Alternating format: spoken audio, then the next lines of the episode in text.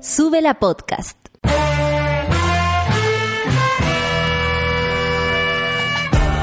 Cuando despiertas en otra sintonía, ves las cosas que otros no ven.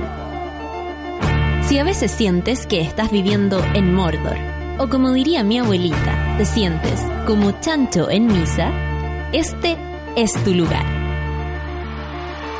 Bienvenido al grupo de contención más diverso de la historia. Para ser parte, solo debes escuchar al resto, participar a tu manera, reír fuerte y comprometerte a buscar más misioneros para esta comunidad. Agarra tu taza y sírvete un buen café con nata, que ya está aquí nuestra guía espiritual, Natalia Valdebenito. 9 con 6 minutos y empezamos el café con nata. Mire qué lindo se escucha. Este es el sexto año del café con nata. Así nomás. El sexto año y hoy día es viernes 13 de diciembre. ¿Saben quién está de cumpleaños hoy día?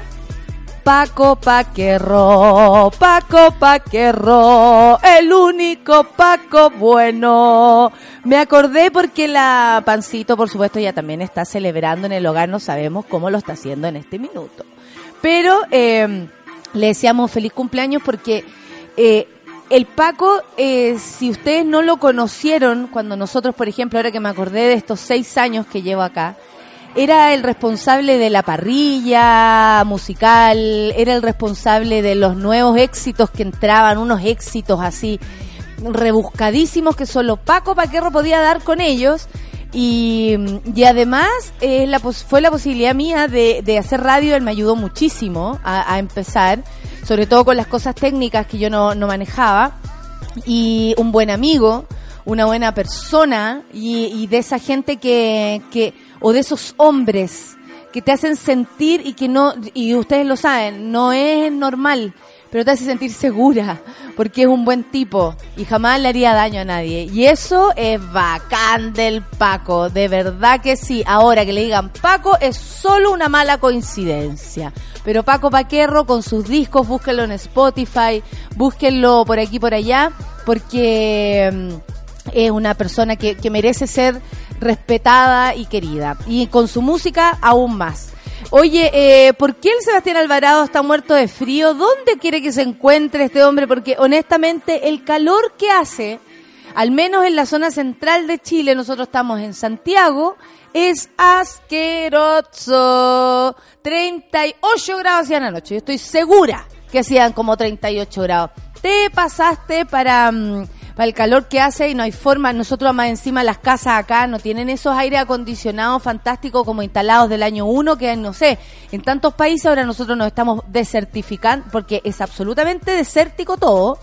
Eh, esas noches como más o menos frías y después en la en el día tan caliente muy desértico pero sin desierto no ni un brillo. Y, y, y, y, o tropical sin playa no también ni un brillo. Ese es Santiago tropical sin playa desierto sin desert, sin desierto ni un brillo.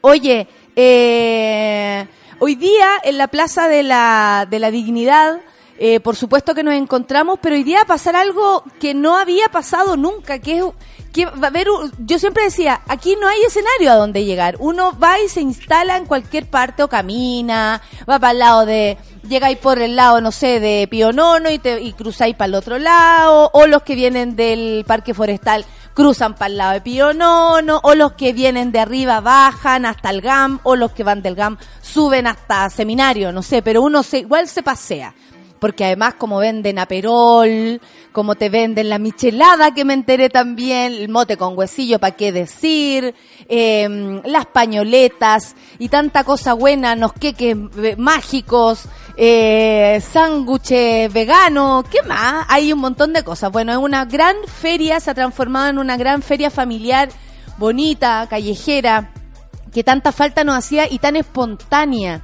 Por eso nos reímos del presidente cuando dice que esto ha sido organizado por eh, alienígenas ancestrales, bolivianos, eh, bolivarianos. Entonces, nos reímos porque eh, el, el, la espontaneidad para ciertas personas es difícil de entender. La espontaneidad y, la, y el actuar en, en, en colectivo para quienes solo piensan por sí mismos, para quienes además solo velan por sus propios intereses y honestamente les interesa un huevo lo que pasa con el que está al frente, que eso es muy propio de personas como el presidente de la República, todo su séquito y muchas personas más, lamentablemente, no entienden el acto colectivo de decir, tú también, tú también, vamos, y no te conozco, pero gritemos, o, me salvaste de una lacrimógena y no, y no nos conocemos.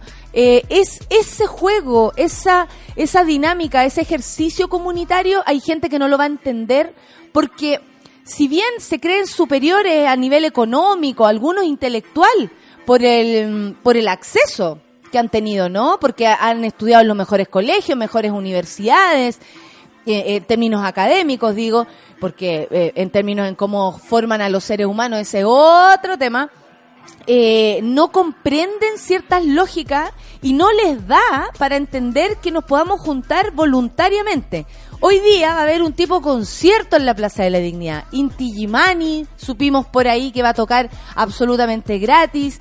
No sé si era Yapu también, no tengo idea. Y un grupo que, que empieza con B y termina con Curse. Obvio, y, nos sorprende porque no lo esperábamos y además eh, no, nos gusta la idea, yo creo que en realidad de sumarse a la fiesta. Más allá de, si te gusta o no un grupo especial, eh, el so de sumarse a, a un momento de, de, de, distracción dentro de todo lo que ha sido esta larga, larga lucha. Yo he visto mucha gente que dice, no puedo olvidar los primeros días. Recuerdan el, recuerdan el dolor, recuerdan el, el miedo que sentían.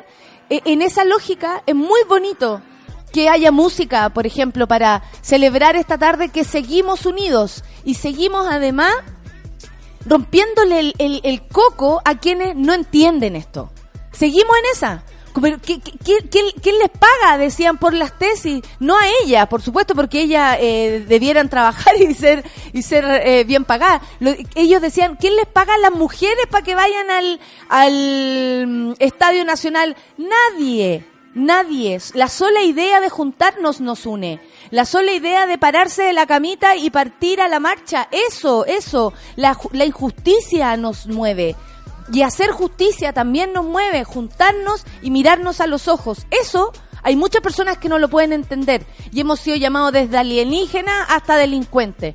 Pero no importa, vamos hoy día a seguir juntos, unides, por supuesto, y por supuesto con la convicción de que luchar por la dignidad no tiene nada de malo.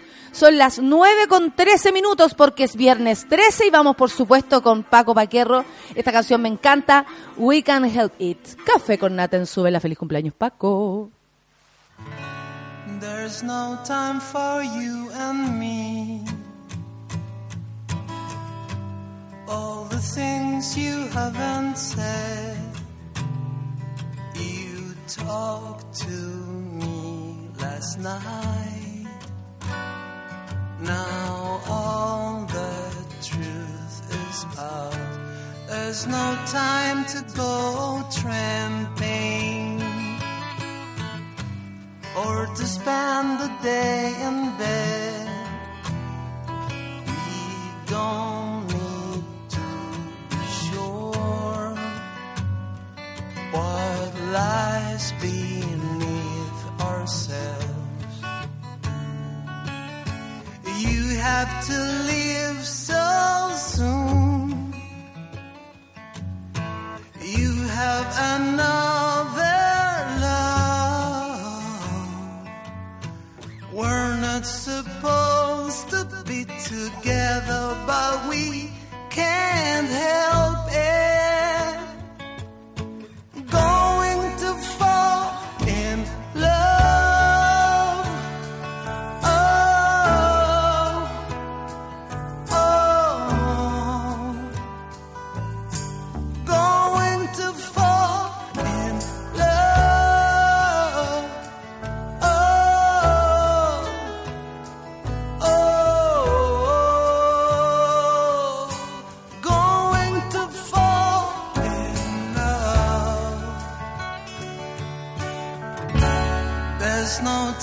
For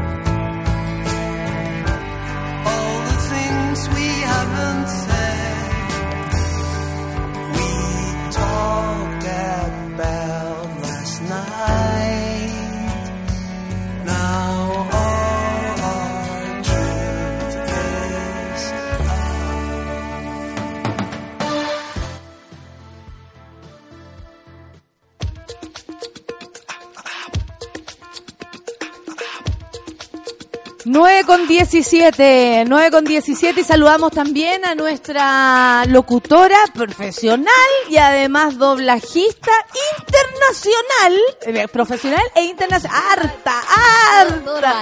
Todo eh, y todo bien.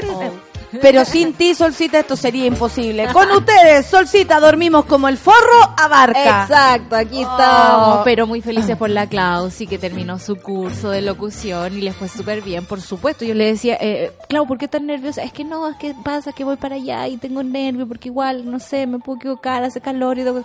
Clau, le decía yo, ya eres la voz de nuestro corazón. Sí, ya eres, es como... Y aparte que el talento que tienes, Mucho eso no lo hace cualquiera, para nada. Oye, nos llegó un regalo. Nos llegó en un sobrecito de parte de Marcela Parra, nos llegó un regalo que es su disco, que se llama El sonido no coincide con la imagen. Uf. Me encanta. Nos escribe una pequeña cartita con su letra donde pide disculpas, además porque es disléxica. Esto es muy de, muy café con nata. Muy café con nata. Muy mona que se siente en la confianza de incluso equivocarse. Amo. Y nos manda dos entradas para este sábado, para eh, que son para nosotras. O sea, yo las regalaría, pero son para nosotras, que a las 16 horas, el, claro, esto es el sábado o el domingo. Estos son para el domingo 15 de diciembre a las 4 de la tarde cuando va a lanzar su disco. Dice que ojalá los vayamos a conocer.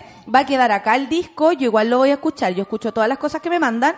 Y nada, po. Estoy feliz porque imagínate el tiempo de, de mandar su cartita, su... Me encantan las cartitas. Abrazos, Soy abrazos fan. de amor, muchas gracias. Sin usted esto sería imposible, eh, sobre todo por el ánimo. Yo en la mañana estaba, ya llegué aquí, se me pasó. Ya Se nos pasa aquí. Sí. Me gusta. Sí, se nos Y a mucha gente se le pasa la mala onda aquí. También. Que viene con otras cosas que está escuchando, puta la weá, ya, y después se ríe, qué tanto. Oye, eh, la Dani dice que nos está escuchando desde tempranito.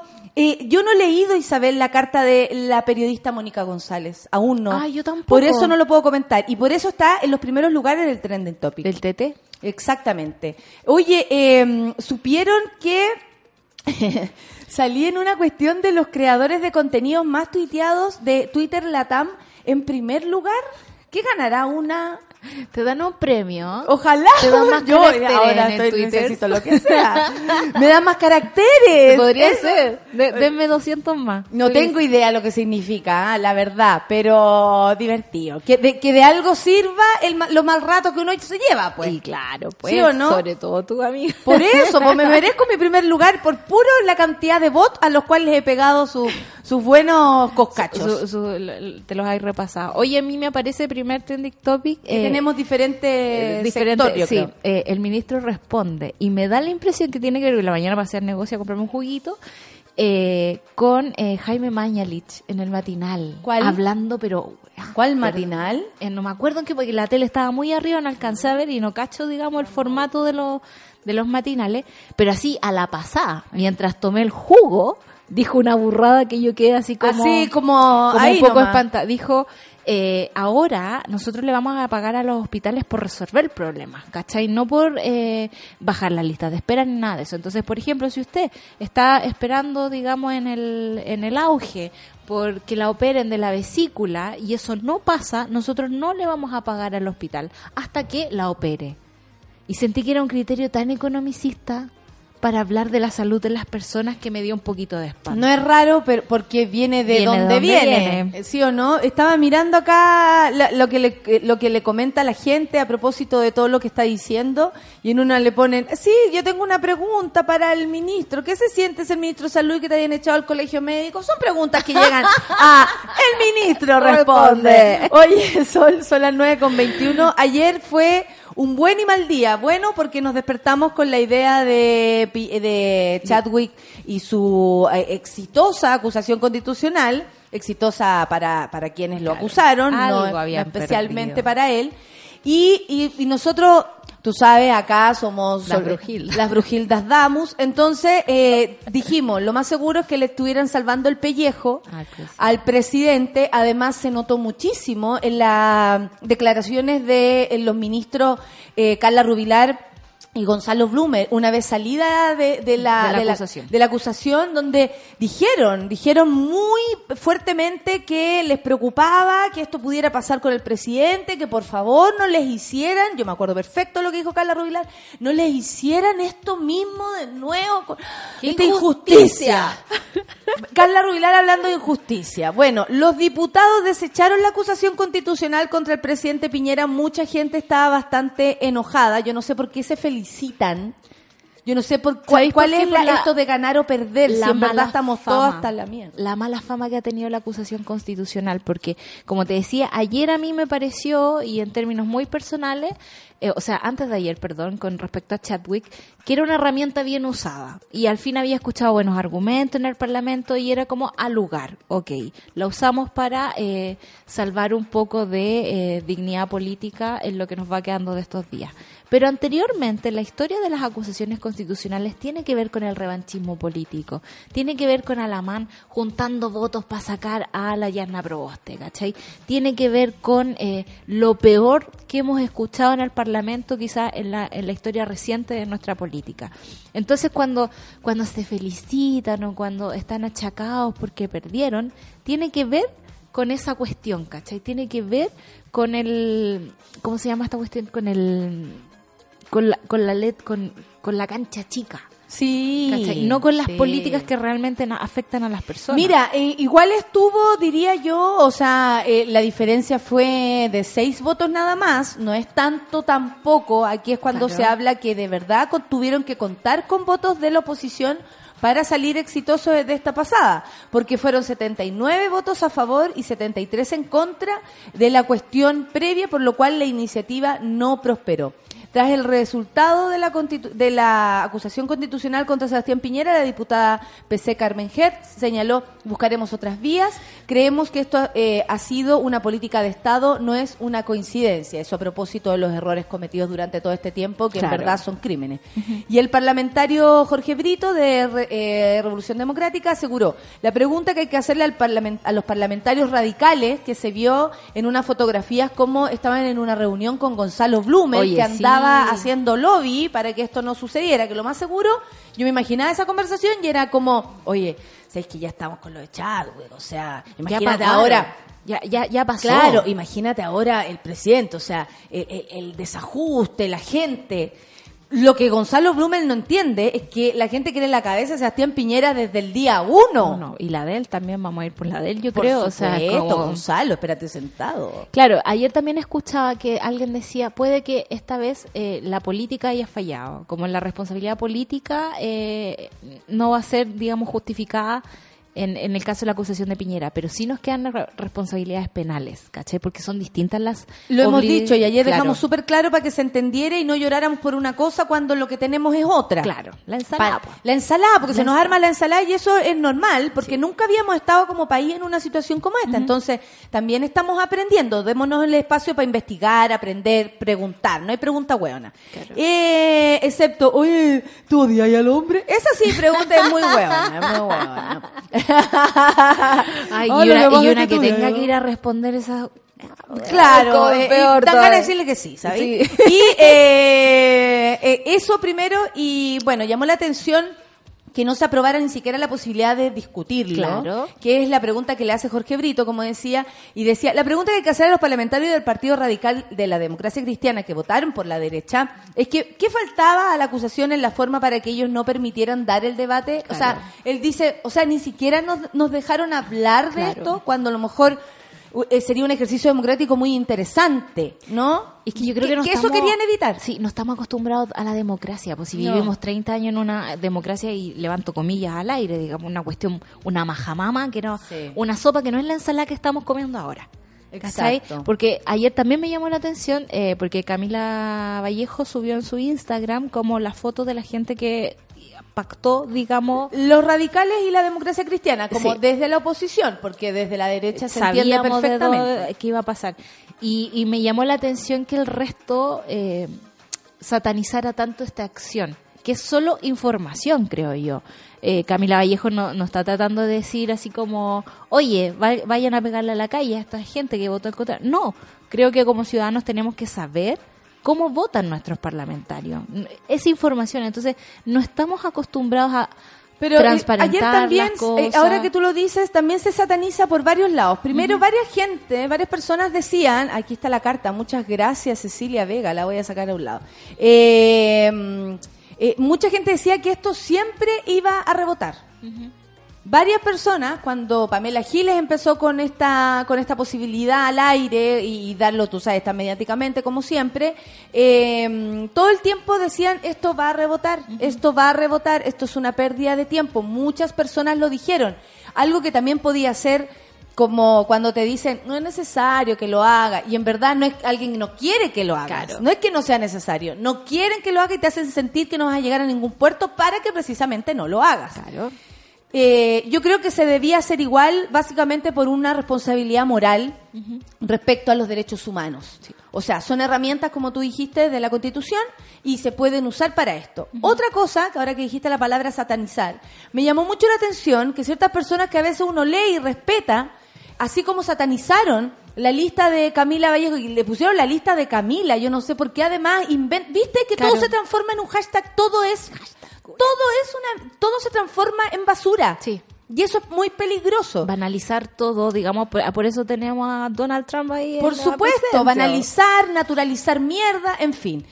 Eh, además de eso, se, ta- se sataniza la posibilidad de una acusación constitucional como si fuera un golpe de Estado y como que Oye, sí. fuera la posibilidad de sacar al presidente, eh, o sea, sin discutirlo siquiera, de sacar al presidente de su lugar y dañar la democracia. Yo les cuento que la democracia fue dañada por el mismo presidente que están defendiendo. Claro, pues. Él es el único que se pasó la democracia por el largo. Desde el minuto que dijo, estamos en guerra, puso los milicos en la calle, nos dispararon a los ojos. No pararon de No pararon y no han parado y no lo han dejado de hacer porque ayer más encima los pacos además están involucrados en el caso de una mujer que apalearon una mujer embarazada.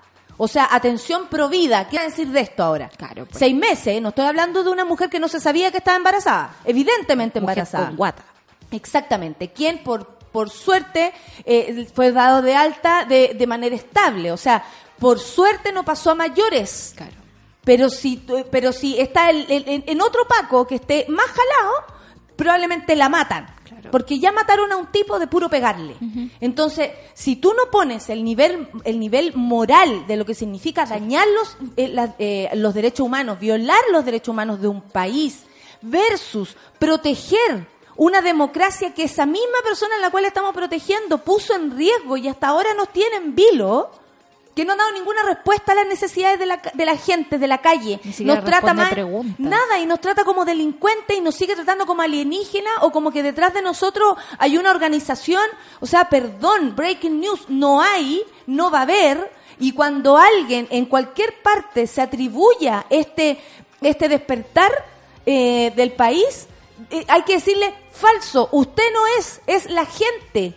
Es la gente, aquí no es Pamela Giles, no es eh, la Florencia Lago, no es Los Telier, no es la Camila Vallejo, no es, no es, no es ni Bolívar con su pensamiento, ¿cachai? No, no, no es nada, es que nosotros nos damos cuenta por quiénes somos, por cómo vivimos y por cómo en el futuro vamos a vivir, que no tenemos nada, como chilenos, nada. No tenemos nada, porque este país sigue funcionando, porque nosotros no tenemos la posibilidad de tener un seguro de cesantía, por ejemplo, que me proteja un mes sin un año sin trabajo, Claro. salud, como no sé en Francia, la gente en Francia puede salir. Cuando el otro día hablaba este huevón del Patricio Navia, que la gente, ¡ay, mira, no! En Francia la gente protesta los fines de semana nada más y no, no en la semana. Y es como, además de ser falso, Viera y ahora cómo están, cuánto tiempo. Le dijeron ayer que no iban a respetar Navidad, que iban a seguir en paro, amigos. buena idea, pero eh, eh, ¿cómo se llama? Eh, el- eh, eh, nosotros no podemos No. detenernos. ¿Y saben por qué no podemos? Cuando la gente puya,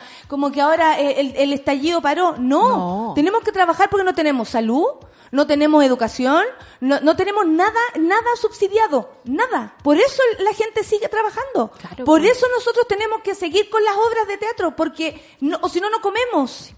Porque no tenemos un subsidio desde ningún lugar. O sea, si yo le explico eso a alguien, va a entender que me pare todos los días a marchar. Claro.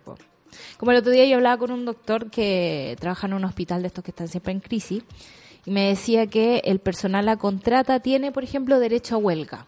Ya, pero el 20% del hospital trabaja boleta.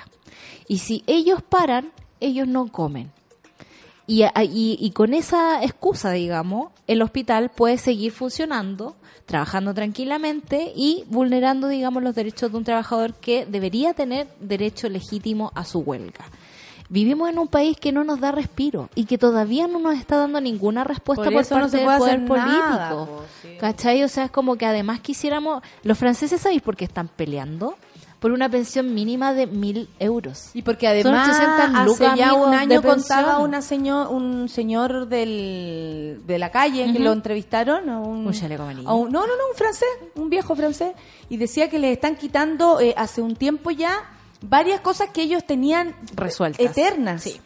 Y ahora le han puesto como, como, no, eh, le vamos a sacar el reajuste no sé qué, eh, ¿Y ¿Cachai? qué? Le, Sí. lo está- le están cortando el, el- la, la cuerda y no entienden por qué, porque Francia no ha funcionado así. Nunca, po. Entonces ahora por eso están en la calle. Pero ¿sabéis qué? Es una cuestión más o menos global. Yo estaba pensando ahora, se- me, me- me pegué el alcachofazo con, con Cataluña.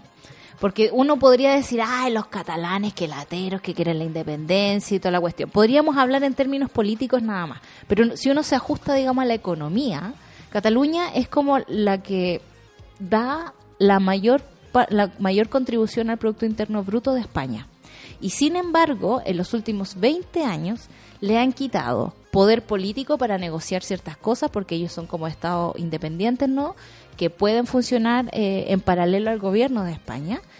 Y por otra parte le han quitado, claro, pues les quitan un poquito de la salud, les quitan un poquito de derechos laborales, le quitan un poquito. Y de repente es como, ¿dónde estamos? Estamos atrapados ya, estamos solo produciendo plata para España y nosotros vamos teniendo cero poder de decisión. Entonces, es algo ¿Qué ya es lo que somos nosotros? Nosotros somos productores de dinero para gente, para, para gente que lo va a disfrutar y nosotros no. Exactamente. La gente Y que lo va a sacar para a, otro. A, a paraísos fiscales como nuestro presidente que no es capaz de pagar impuestos por dos años. Y, y, y en todo es así. Por ejemplo, si yo lo aterrizo a mi planeta, donde yo trabajo, no sé, eh, en un teatro es distinto, pero por, porque ahí es súper como 60, 40, hay Claro. como todo un, ya un sistema hace mucho rato ah, eh, básicamente aceptado por todos.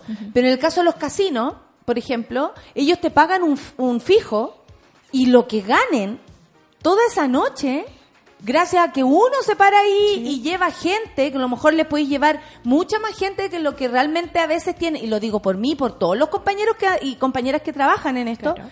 no nos llevamos ni un porcentaje de las ganancias de ese casino, así las entradas sean 10, 15, 20 y 30 lucas como cobraba Bombo Fica en algún momento, ¿cachai? Claro, Entonces uno dice, oye, la entrada cara, si supiera cuánto me toca de eso, claro. Nada. Y entonces tú decís, ¿para quién trabajamos? ¿Cierto? ¿Para ¿Para, quién trabajamos? ¿Quién gana cuando Sí. yo trabajo? Follow the money. ¿Quién gana? ¿Cachai? Cuando yo hago las cosas. Entonces, claro, nosotros subsidiamos un- en los bolsillos de estas personas y no recibimos eso de vuelta ni siquiera como en términos de salud, algún subsidio con, con cosas relevantes, por Claro. supuesto. Son las 9.35, vamos a seguir... Eh, Enojada. enojada esta mañana, porque si dormimos mal no nos importa nada. Este es un gran estreno.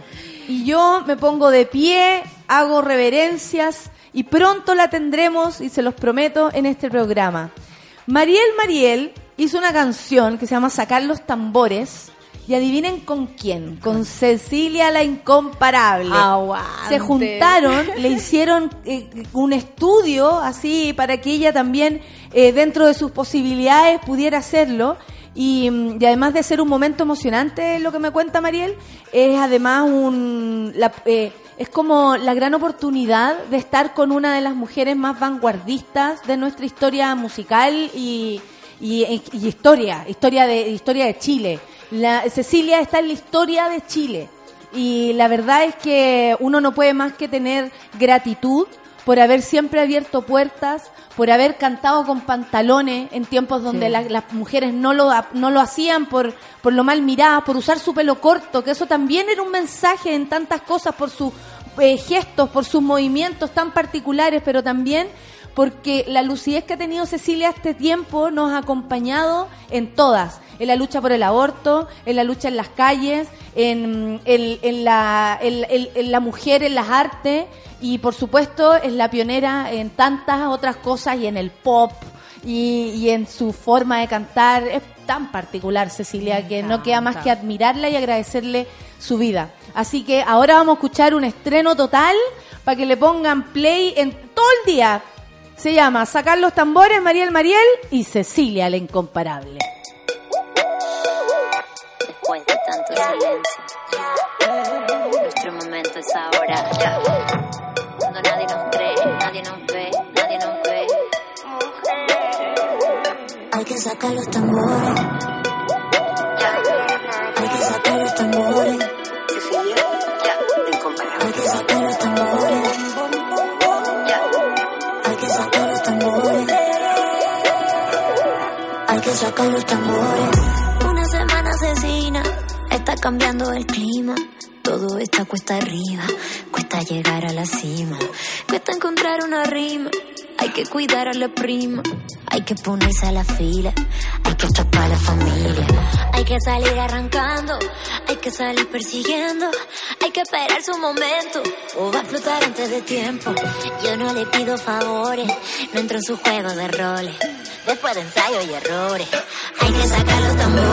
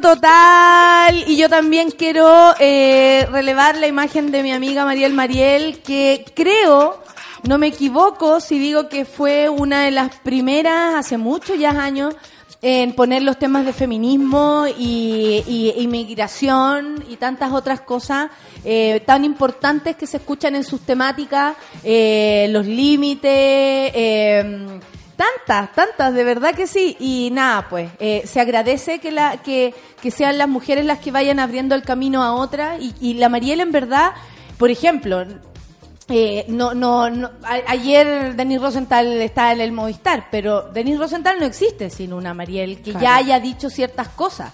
Son, son voces que suenan paralelamente, ¿cierto? Sí. Y obviamente eh, se agradece tanto, tanto así como el proyecto La Matria, que el próximo sábado 21 de enero se Ay, va a dar mambo. ay el manso mambo y voy a estar yo y no lo debería haber dicho lo dije igual y va a estar súper bueno eh, así que compren sus entradas si pueden ant- con anticipación si no llegan ese mismo día pero ella también es creadora e impulsora junto con Belén y Martina por supuesto un equipo maravilloso que mm, son ideas de mujeres que se hacen carne Sí. Y yo se los agradezco. Sin, sin esas mujeres, nosotras tampoco podríamos estar acá como las Yorka News. Claro, y también sin esas mujeres no, no, no nos permitirían como normalizar que podemos hacer la weá que queramos. Y perdón que diga esa cuestión. Porque siempre fuera como, ay, la... la Pero la- no será una canción muy amarga, muy no se te habrá pasado un poco la mano. Claro. Qué aguda tu voz. Mejor, claro, qué aguda tu voz. ¿Por qué cantas así? Sí, claro, ¿cachai? Como cosas. toda esa cuestión Sí. que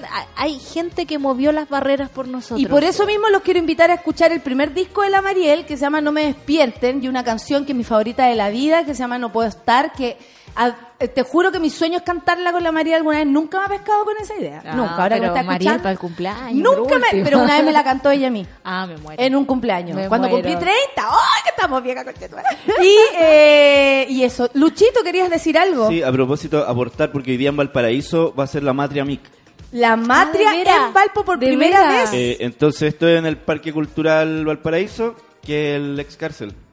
¿Sí? Y Hay va a estar Pascual y la. Vaca, Kinética, Hay que sacar los tambores. Mora Lucaina, que Tizú, sacar los Katana. Rocío Peña, Catártica Animal, La Chinganera y Colectivo Las Tesis. Así y anima cosa. Yolanda Carmín. Ah, no, y la. Yolanda Carmín es además una excelente anfitriona. No dije la hora, a Van las a 4. pasar bien. A las cuatro, tempranoski. Hay que sonar los a llegar a las tambores. 10 por allá. sí. Hay que sacar los tambores. Eso, ya. Qué hermoso. 9 Me con encanta. 44, eh, estamos acá para odiar, ustedes saben.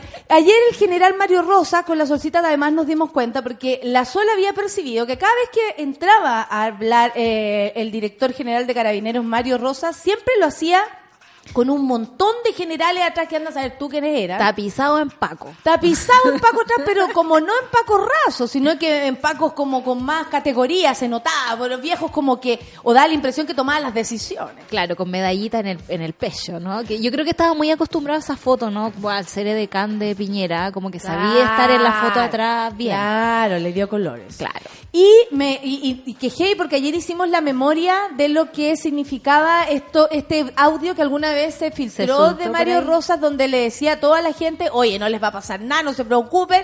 Eh, yo- Aunque me obliguen, yo no les voy a dar de baja. así tal cual. Así tal cual, oye. No, y, le dice y le dice a una le dice a, a alguien, "Pregúnteme si no sé qué, como una cosa así, y la calle le pregunto como de inmediato la. Qué es que ese audio es cuático y a mí me quedó en la cabeza esa cuestión así como, "A ver, pregúnteme si estoy bien." ¿Está bien? ¿Está me- bien? Sí, como que eso me, me llamó la atención. Bueno, ayer, sin generales atrás, Claro. eh, en solitario y a ¿Sabes pleno qué? sol, Soñé con rosas anoche. ¿Qué tipo de Pues, sueño, no, no, no. Porque tú me vas a salir con qué coyunga. No, no, no, no, no, no. Pero ta- eh, bueno, tú me dijiste así como está más solo que un dedo. Mira la foto, Sol, ya no están los generales. Claro, y anoche soñé que estaba como en una especie del patio de la Meca, perdónenme, pero una cosa así, como una gran piedra, rosas y un patio vacío, vacío, vacío. No sé por qué soñé esas cosas, porque hablamos de, de rosas Bueno, mucho porque rato. está vacío, vacío, vacío. Estaba vacío y solo, eh, parece el tema de una canción, vacío y Y solo, solo. mi nuevo tema, y eh, de mi nuevo disco, eh, que se llama Mario Rosas Solo. Y bueno, ayer Mario Rosas confirmó eh, que hay una certeza administrativa que hay responsabilidades de los carabineros involucrados. Esto no tiene nada que ver con su audio, por lo demás, por Claro. eso nos acordamos.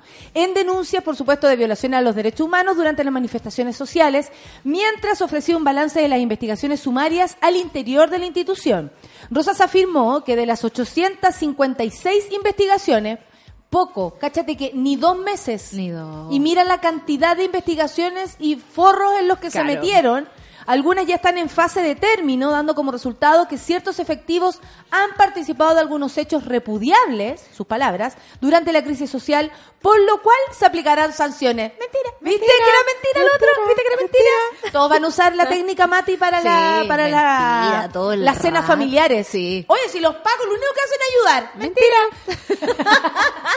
Usted en la mes- un, un mono dijo que lo iba a aplicar. Sí, de hecho le saqué un pantallazo para mandárselo al Mati. Dice, en algunas de las investigaciones que se han realizado se ha llegado a la certeza administrativa que hay responsabilidades de los carabineros involucrados y a contar de esta fecha, término de sumario, se hará la formulación de cargos y se van a aplicar sanciones disciplinar, disciplinarias. Igual me da susto la palabra certeza administrativa, como la frase esa, porque ¿qué significa? Es como te lo reconozco, lo repudio, pero vamos a llegar a algún tipo de sanción No, yo creo que decente? tiene que ver con que ellos ya están convencidos. Que, ¿cachai? Como que llegó hasta ellos. ¿Cómo será? Para que vengan a reconocerlo. Lo que pasa es que no les queda de otra que reconocer. Yo creo, porque para ellos está todo justificado. Sí. Nosotros somos delincuentes. Está Obvio. bien que nos disparen. Obvio, aunque estemos embarazados, aunque seamos mujeres, aunque seamos niños. seamos Exactamente. niños, sobre todo. Rosa también detalló las sanciones que van ah, desde la expulsión y otros casos. ¿Cachai que era mentira lo que decía? Sí, y que tenían razón los opacos anónimos de la, Yes. la entrevista del, del clinic. Y en otros casos, anotaciones negativas al libro, que van a tener un impacto en la permanencia de la institución y también en el periodo de calificación, que eso para ellos también es Es importante. importante, como la, el, el, el, el cuaderno de anotación negativa, digo. Claro. eh, Tiene un peso, digamos, no es una cuestión divertida nada más que nosotros nos Claro, y además precisó que en forma paralela, indudablemente, esto continúa por la arista penal a través del Ministerio Público, donde hemos prestado toda la colaboración para que estos casos se puedan esclarecer. Asimismo, aclaró que los sumariados cumplirán labores administrativas hasta que finalicen sus respectivas investigaciones, o sea, los sacan de las calles. Paco a la comisaría a llenar libros e informe en vez de estar disparándole a la Y gente. lento que escriben hoy. Oye, atroz. El oficial... Atroz. No sé qué es peor. El oficial también resaltó que su cargo está a disposición si ellos lo estiman conveniente, añadiendo que somos obedientes. Cáchate la frase. No deliberantes y soy el primero en acatar esa deci- Esto es todo ¿Sabes lo qué? contrario a lo que habíamos oído. Pero ¿sabéis qué? Le De eso. cuello. Y lo de Chadwick, Eso. lo de Chadwick, Yo creo que los asustó. por supuesto que sí, Sí, po. po. por supuesto que sí, si es una es una señal de que en verdad la, ju- la justicia va a llegar por el lado que sea. Y ayer estuvo claro que salvaron a Piñera.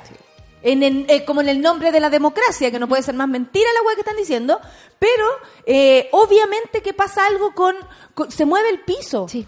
Si a la persona que los protegía, que inventó el comando jungla, que estaba ahí, que por supuesto que, Que está detrás de todas todo las facultades. él, él va a tener que mantenerse fuera de, del, nomás, pero- Claro, cinco Sí. años, pero yo no sé qué va a tener en cinco años más. Son viejos los, los Chadwick y los Piñera. Piñera está viejo y son viejos. Y no, y está un poquito acabado. No, yo creo que siempre van a volver. Es, un, un- es terrible. No, es yo como- espero que no, no lo hay que elegirlos de nuevo. No, obvio que no. Es que ahí tiene que estar en nosotros. ¿Cómo vamos a elegir un hueón? Lo mismo pensaba el otro día que hablaban tanto de la Yanna Proboste. Oye, la Yanna Proboste, pero ¿por qué está ahí la Yanna? ¿Por qué votaron por ella? Sí, la gente votó por ella. Por eso tenemos que preocuparnos por quién votamos, porque después tenemos pura mierda. Igual a mí me da susto, por ejemplo, ¿te acuerdas cuando el chico Saldívar salió del, del Senado y dónde está ahora? Administrándole la plata al Senado. Ah, de andarme dándose y con la hija de ministra, digamos. Entonces, Además. Eh, Es raro, ¿dónde puede terminar eh, Chadwick? Me da un poco de susto. Pero en cinco años más. Ahora, Pero en cinco años dice- más. Ahora tenemos años- otros temas que Ahora tenemos este problema. Sí. So- somos obedientes, no deliberantes. Esa cuestión fue... eh, Eso es decir, lo que pasa es que el día de la, constitu- de la acusación constitucional contra Chadwick llamaba mucho la atención que de verdad Hermosilla, el mismo Chadwick cuando habló el día anterior y todas las personas que defendían a Chadwick o, o estaban en contra de esta acusación solo daban por responsables a los Pacos y su deliberada forma de actuar. Entonces, obviamente esto es, es, eh, en respuesta, respuesta. a aquello. Si los culparon toda la tarde, Sí. toda la tarde dijeron los pacos se mandan solos, nosotros dijimos que eh, siguieran el protocolo, pero ellos no quisieron, que probablemente es una mentira Por el supuesto. porte de la moneda. ¿Cachai? Entonces, obviamente que aquí hay una respuesta eh, a, a todo eso que se habló el día anterior. ¿Y cómo se salva en el trasero? Tan rapidito. ¿Qué es lo que tienen que hacer? Pues imagínate si están, eh, nosotros estamos aquí defendiéndonos, pero más encima somos los que salimos a, a la calle. Claro. Porque los pacos son los que salen a la calle. Sí, pues. Entonces, obviamente dicen, puta, nosotros estamos algunos heridos, vamos a salir. Ten- Oh, tienen, tienen sueño. y los van a dejar cansados, solos. pero los van a dejar Yo creo que solos, fueron muy ingenuos. Fueron muy ingenuos al pensar que no les iba a pasar nada. Y ahí uno puede rescatar un poco esto de que estemos en una pseudo-democracia, que la- las cuestiones no están pasando con la... No es inmediato, eso sí. Y yo encuentro que incluso lo de Chadwick fue bastante rápido para el estándar en el que estamos acostumbrados a esperar ciertas cosas, ¿no? O sea, yo me habría imaginado que después de todo esto le pasara algo con Cuevas y cuando terminara el gobierno, que es como lo que hablan de, de Piñera, ¿no? Que luego de que termine su mandato se pueden proseguir acciones penales. Eh, pero, pero yo creo que los pacos siguen pensando que estamos en dictadura y que pueden hacer la cuestión que quieran. Y ahora se están pegando como el alcachofazo de realidad de decir, loco, sacaron a un ministro, lo dejaron fuera y eso fue el poder de la gente en la calle. Y nosotros que tenemos el monopolio de la fuerza, que somos capaces de mutilar a la gente, no estamos ajenos a ese juicio tampoco. Entonces, se están salvando el trasero de alguna forma, pero a mí lo que me da miedo que esto igual eh, contribuye como al odio que tienen esta, estas entre personas. ellos, Sí. no, y entre ellos, si entre ellos hay un problema, nosotros desde acá somos las víctimas de todas las decisiones que esta gente puede tomar, de las decisiones que no toman, de los pacos jalados, Claro. todos somos, el pueblo es la víctima de estas peleitas pequeñas o, Sí. o grandes entre esta gente. Pero está claro que aquí lo que están haciendo es de lado y lado tratar de lavarse las manos. Y la sangre ya está, ya corrió. Y ya a- corrió y no hay tiempo, no hay vuelta atrás. Y ahora hasta le, le quieren cambiar nombre, po. ya no se van a llamar fuerzas especiales, fuerzas de... de, de Pero de yo no, yo no, y, y, y- y al Transantiago le pusieron Red. red. ¿Cuánta plata y más el color que le ponen cuando uno dice todes. Puta, esa weá sí que les afecta caleta cambiar el sentido del lenguaje para poder aplicar o, o, o- o abarcar a más gente. Claro. Hablarle a gente que nunca a lo mejor se sintió en, en un todos eh, eh, integrada. Claro. Y puta, uno escribe todes y aunque Y le- y les arde, y les arde. Y resulta que les cambian Transantiago de micro a Transantiago, nadie dijo que nada. ade- además Después implica red, un nadie gasto, dijo nada. un gasto innecesario porque de verdad alguien le dice red al Transantiago, todos le decimos Transantiago. O esa misma negación que hay a cambiar la Plaza Baquedano por la Plaza de la Dignidad.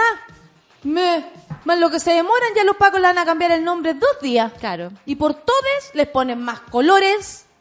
Igual eso tiene, responde a la política de la exclusión, ¿no? ¿Por qué te es más fácil excluir a una persona que incluirla? ¿Qué- cuál, ¿Cuál es el criterio humano detrás de esa cuestión? Y lo veo, digamos, en el mundo, digamos, ¿por qué te molesta tanto Greta Pero por, Thunberg, por- weón? claro, Como- por eso hago esa, es- esa, mm, ese paralelo. Sí. Porque de verdad, le vamos a cambiar el nombre, ¿no? Si le vamos a poner aquí la puta, yo digo todes y se me viene todo el mundo encima. Es que mira, de todo lo que leí, lo que más me perturbó fue todes. Claro, porque Oh. la RAE todavía no lo... Oh, ¿Lo has cachado que le pasa Sí. eso a la gente? sí. ¿Te ha Sí, pasado a ti? ¿Te, te han alegado? Dos veces todes, o en Facebook o en Twitter. Y, y la gente y queda ahí. gente, pero, no, pero es que el tode, pero ¿por qué todes? Y yo igual me he dado el trabajo bonito de explicar, amigo, no es para que tú cambies, es para que más personas quepan. Ah, no te estamos bien. pidiendo Te que tú seas eh, lo que lo que no eres, sino Ah. que o, o de hecho O me ha tocado no mujeres. atreves a hacer. Me ha tocado mujeres que me digan, oye, pero el Ay, sí, todo que es, latera. el todo es- o sea, una vez una mujer No me representa. no me siento ofendida con que digan todos, porque eh, como que entiendo que igual me incluyen. Y yo le digo, ya, pero el todo no es para incluirte a ti, No es contigo, amiga. es para incluir a mi, a mi gente transexual, homosexual, eh, no binaria, que, que están en mis círculos sociales y sí, pues con el todo yo los incluyo a, yo- a ellos, no, no a una y mujer vea, ni a un que haya hombre. que explicar quiero- lo positivo de ¿Cachai? algo, Como que en el fondo porque otro lo ve negativo. Lo cierran algunos para que para no decir él o ella. No, no, no, ya estamos por sobre eso. Él o ella son concretos, pero pero el todo es, es una cuestión mucho más No amplia. es binario. No es Oye, binario. el, a Y propósito... te puede molestar la ONU. Y no a mí es para que lo A si es un propósito símbolo de de- además, a propósito de los pacos, eh, en relación a lo que dijo, siempre llama la atención que ninguna palabra a las víctimas. Sí. Ninguna, Ninguna. ninguna, ninguna. Y eso, ¿y sabéis por qué hago ruido de eso? Porque el Isaías Marchán le responde a la Marcela Cubillos, Y a propósito de carabineros heridos en Plaza Italia, hijos de carabineros víctimas de bullying en diferentes colegios con temor a denunciar sus represalias. Niños en jardines infantiles adoctrinados en el odio a carabineros. Así no se construye paz. Mi, fam- mi apoyo a la familia Carabineros de Chile. Esa es Marcela Cubillos, la ministra de Educación, que se refiere a los hijos de carabineros y no se refirió cuando Carabineros le entró a disparar perdigones a niñas en un colegio. Que por supuesto, eso le incumbe demasiado más que la esposa de un Paco. Claro. Le, le incumbe demasiado más a Marcela Cubillos un colegio y lo que pasa dentro de este. Y perdón, pero... Qué callampa grande vale esto- Marcela Cubillos. En estos últimos dos o tres días estamos full y, y sin, sin desmerecer como lo terrible que puede ser para las familias de las personas que fallecieron en el avión. Pero ellos fallecieron en un accidente. No vino el pueblo a dispararles ni a matarlos. Exactamente, Eh, exactamente. eh, y esas un personas accidente, y parecieran puede que ser un son accidente por error de ellos, más encima puede ser culpa de ellos mismos. Claro, no, y, y, y se trata y se tratan ciertas cosas como si hubiesen muertos de primera y segunda Segunda categoría. Pero eso es, sinónimo, digamos, de todo lo que hemos vivido estos años. Existen ciudadanos de primera y segunda categoría. ¿Por qué? Y, y, y, y no es raro que uno esté como con tanta fijación con los pacos y con los milicos. Pero ¿por, qué? Si, obvio, si Porque, estamos o conviviendo sea, con ellos y ellos con nosotros. o les sea, pagamos un sistema de salud que es distinto al de todos los chilenos. Su sistema de pensiones es distinto a todos los chilenos. Eso a nosotros nos cuesta más que el pilar solidario, digamos, de las pensiones para el resto de los mortales. ¿Y cómo no va a ser problema que veamos a esa gente en el privilegio yendo a dispararnos en la cara en Plaza Italia? ¿Cómo no va a ser un problema? ¿Cómo no voy a estar ¿Cómo ensañada? no va a doler? ¿Cómo no va a dar rabia? ¿Cómo, ¿Qué les pasa? Si son los temas que nos están llamando a la calle estos días, ¿cachai? O sea, nuestra salud, nuestra educación, Pero qué mezquina la ministra, weón. Qué mezquina. Bueno, yo le Sí. quiero mandar un saludo al Ministerio de la Mujer, que me contaron que me tienen mucho amor. 9 con 58, 9 con 58, Cuéntame. te lo puedo contar, pero Eh, después. Por favor. Ay, Oye, estáis con harta alergia hoy me día. Es que me tomé la pastilla tarde. Sí, ya Y ahí la cago. Si no me la tomo temprano, llego aquí con alergia. Me acabo de acordar que no me tomé la pastilla. Oye, a propósito de este avión, eh, ¿cuál pastilla? De este avión. Hércules C-130, eh, hoy día en la mañana escuchaba, eh, están todos súper, la verdad, preocupados de cómo se dio esto. Porque, como decíamos ayer, no es un avión, un Boeing 707, 748, no tengo idea. Claro. Eh, no, para nada. Estos son aviones demasiado corpulentos, si lo vemos así, demasiado bien preparados para las inclemencias del clima. Como me decía mi mamá ayer, But, demasiado viejos. Demasiado ¿Del- viejos. ¿Del 70 y algo está? Del 74 creo que. Y ya lo habían Sí, usado tipo. los gringos más Sí, encima. Es un avión del entonces 50 y algo.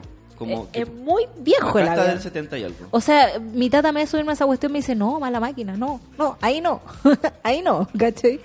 Eh, son aviones viejos y ahí uno dice, ¿dónde están las prioridades de esta gente? ¿Por qué nos gastamos plata en, como salió el otro día, copete para los milicos, ¿cachai? Eh, plata para las balas, plata para lacrimógenas que son absolutamente caras, pero no somos capaces de invertir como país en un avión que nos va a servir mucho más que cualquier otra arma. O sea, no somos un país en conflicto. Yo sé que ellos en su cabeza piensan que estamos en un Sí, conflicto, siempre, digamos, solo. Ellos viven en Claro. conflicto y así nos dicen loca a nosotros. Claro, pero después se lavan, digamos, la imagen con estos pacos que van a... ¿Han visto estos eh, capítulos de del programa del, del Pancho Saavedra?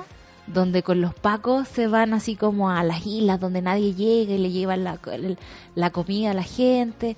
Ya, ese trabajo es bonito, pero son la excepción, no son la generalidad de la institución. Y tenemos militares y carabineros que viven en condiciones pésimas porque hay plata para otras cosas y no para cuidar aviones, ni para tener más barcos para llegar donde Que la eso es de gente. gente que trabaja y que se iba a, a la Antártica a trabajar. Iban a reparar un par de, de líneas, digamos, de transmisión de petróleo. no ya, sé. son las 10 con un minuto y llegó la Rafa. Dios, Solcito. llegó la Rafa, qué bueno. Me voy a quedar- ¿Te vaya a quedar? Pa' que me- A pa' que me calme, te pa' que me calme. si te... No. Sí.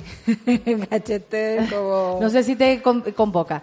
Pero Pero bueno. Pero la Rafa la necesitamos. La necesitamos. Es eh, ayer ella siempre viene los jueves, pero ahora se lo cambiamos y, y- y, bueno para escucharla porque necesitamos la terapia semanal. Sí, obviamente que sí. Muchas gracias Solcita por haberme acompañado hoy y toda la semana. Nos vemos el, el lunes y cabros amigos, ¿a dónde están? No hay nadie más bailable que Alex Advanter. Sin duda, café con Atenzuela. Cabros, amigos,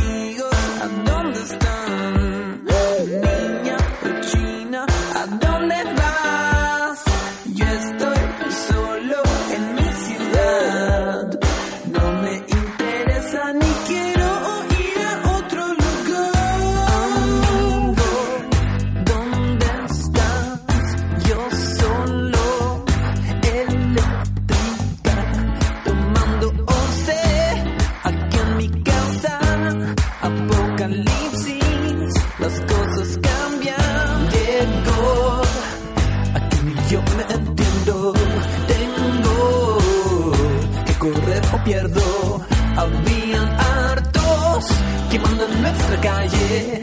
Quedamos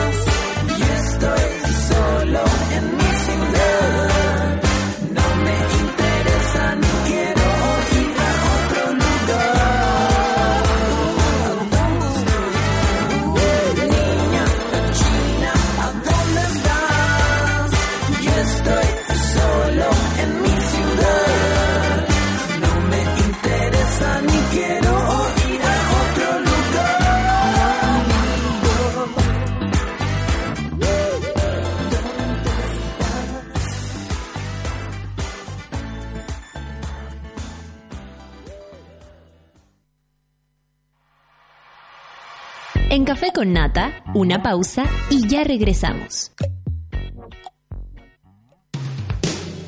En Sube la Radio.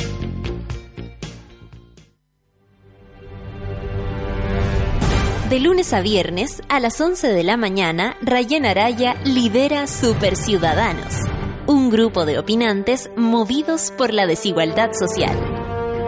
Super Ciudadanos, hoy a las 11 de la mañana y cuando tú quieras en formato podcast, solo en subela.cl. Tómate un break al mediodía y engaña la tripa junto a Isidora Ursúa y Eleonora Aldea. Porque en Caseritas conversamos, echamos la talla y planeamos un mundo mejor. Siempre con amor. Caseritas, de lunes a viernes al mediodía en Sube la Radio. En otra sintonía.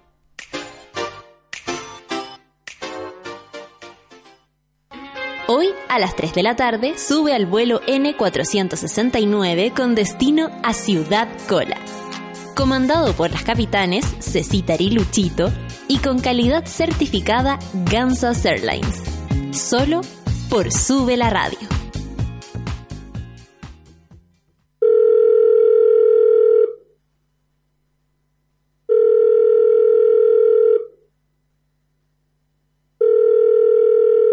En la mayoría de los casos de abuso sexual durante la infancia, la víctima puede llegar a esperar hasta 20 años para atreverse a hablar. Ayúdanos a que no tengan que esperar ni un día más. Hazte socio hoy en www.paralaconfianza.org para que ninguna llamada quede sin contestar. Fundación para la Confianza. Nada mejor que relajarse por las tardes con un rico café, sentir su aroma, su intenso sabor, mientras escuchas tus canciones favoritas. Marley Coffee está contigo con un sabor natural. Comparte la buena onda. Vívela con tus mejores amigos. Porque no solo es un café, es Marley Coffee. Disfrútalo ahora donde quieras. Marley Coffee is here. Positivo es saber que puedes ser tú mismo, sin prejuicios ni nada que ocultar, que te aceptan y quieren. Positivo es saber que mañana hay otro día para seguir creciendo juntos. Y positivo es saber si vives con VIH. Porque si lo detectas a tiempo, puedes optar a un tratamiento para tener una vida larga y saludable. Hasta el test es rápido y fácil. Además, protégete usando condón. Si tienes dudas sobre cómo realizarte el examen, llama al 800-378-800 o dirígete a tu centro de salud más cercano e infórmate también en www.espositivosaber.cl.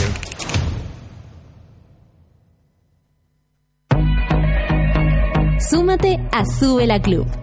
Sé parte de nuestra comunidad de socios y podrás obtener descuentos en Bestias, Disco Intrépido, Marlon Restaurant, Heroica Producciones, Only Joke, La Plage.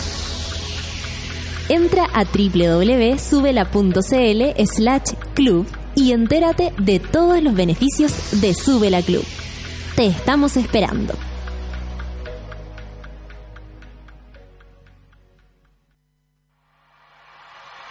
Ya estamos de vuelta en Café con Nata.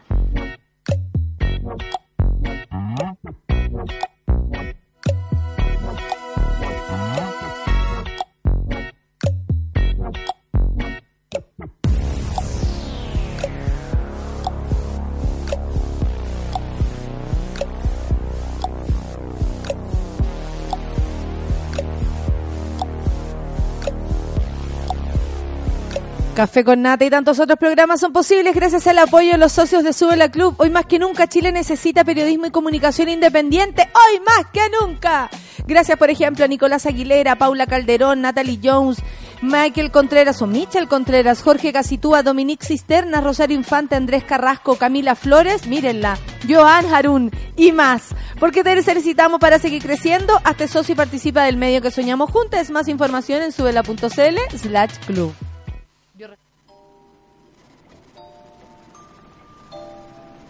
Una necesaria terapia grupal parte ahora junto a Rafaela Di Girolamo. Únete al diván del vial en Café con Nata. Aquí estamos con la Rafa. Ayer estaban todos. ¿Qué pasó con la Rafa? ¿Qué pasó con la Rafa? Y era como tranquilidad ante todo. Hemos cambiado el día para que no dejes de venir. Jamás. Bienvenida. Muchas gracias. Tienes graduación este fin de semana. Te Oh. gradúas tú también, Me básicamente. gradúo yo también. Encuentro que yo tengo que tener el mejor vestido. Te tienes que forzar Si de saliendo de acá a tiene un buscar vestido algo. que me preste, por favor, que se mueva. Solo quiero como que esos vestidos que uno camina y se Aparte mueven que te solo. toca bailar dos veces. Dos veces. Con uno y con el, y con el otro. Qué Y con el otro. Están todas las, todas las mamis de mi hijo chocha. Como, ¿quién va? Pues la pelea es, ¿quién me acompaña? Ah, Claro. ¿Cuál es la chiquilla que acompaña a la, a la fiesta? A los nenes. pero no hay chiquilla. Son las 10 con 10. No hay.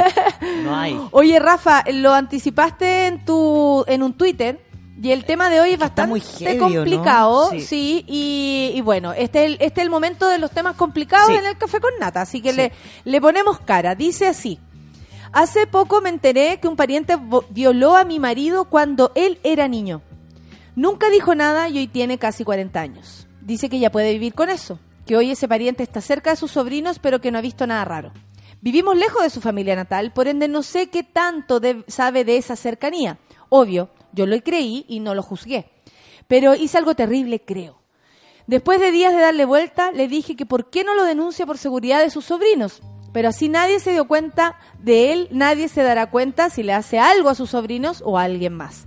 Hice lo que tantas veces criticamos, preguntarle el por qué no lo hacía, por qué no denunciaba. Me sentí mal al escucharme, aunque le dije que realmente no sabía cómo decirle lo que le iba a decir y que no se lo tomara mal. Metí mucho la pata. Realmente parte de mí se arrepiente, pero por la seguridad de sus sobrinos creo que es algo que se debería decir. No sé, por último decirle a la mamá, porque ella pasa mucho tiempo con ellos y dependiendo de que le creyera, mantendría a los sobrinos alejados de él, creo yo. Nunca lo vi tan vulnerable. No lloró ni nada, pero lo vi. Qué rabia sentí. Y esa valentía es decir, ya estoy bien, donde claramente no creo que lo esté.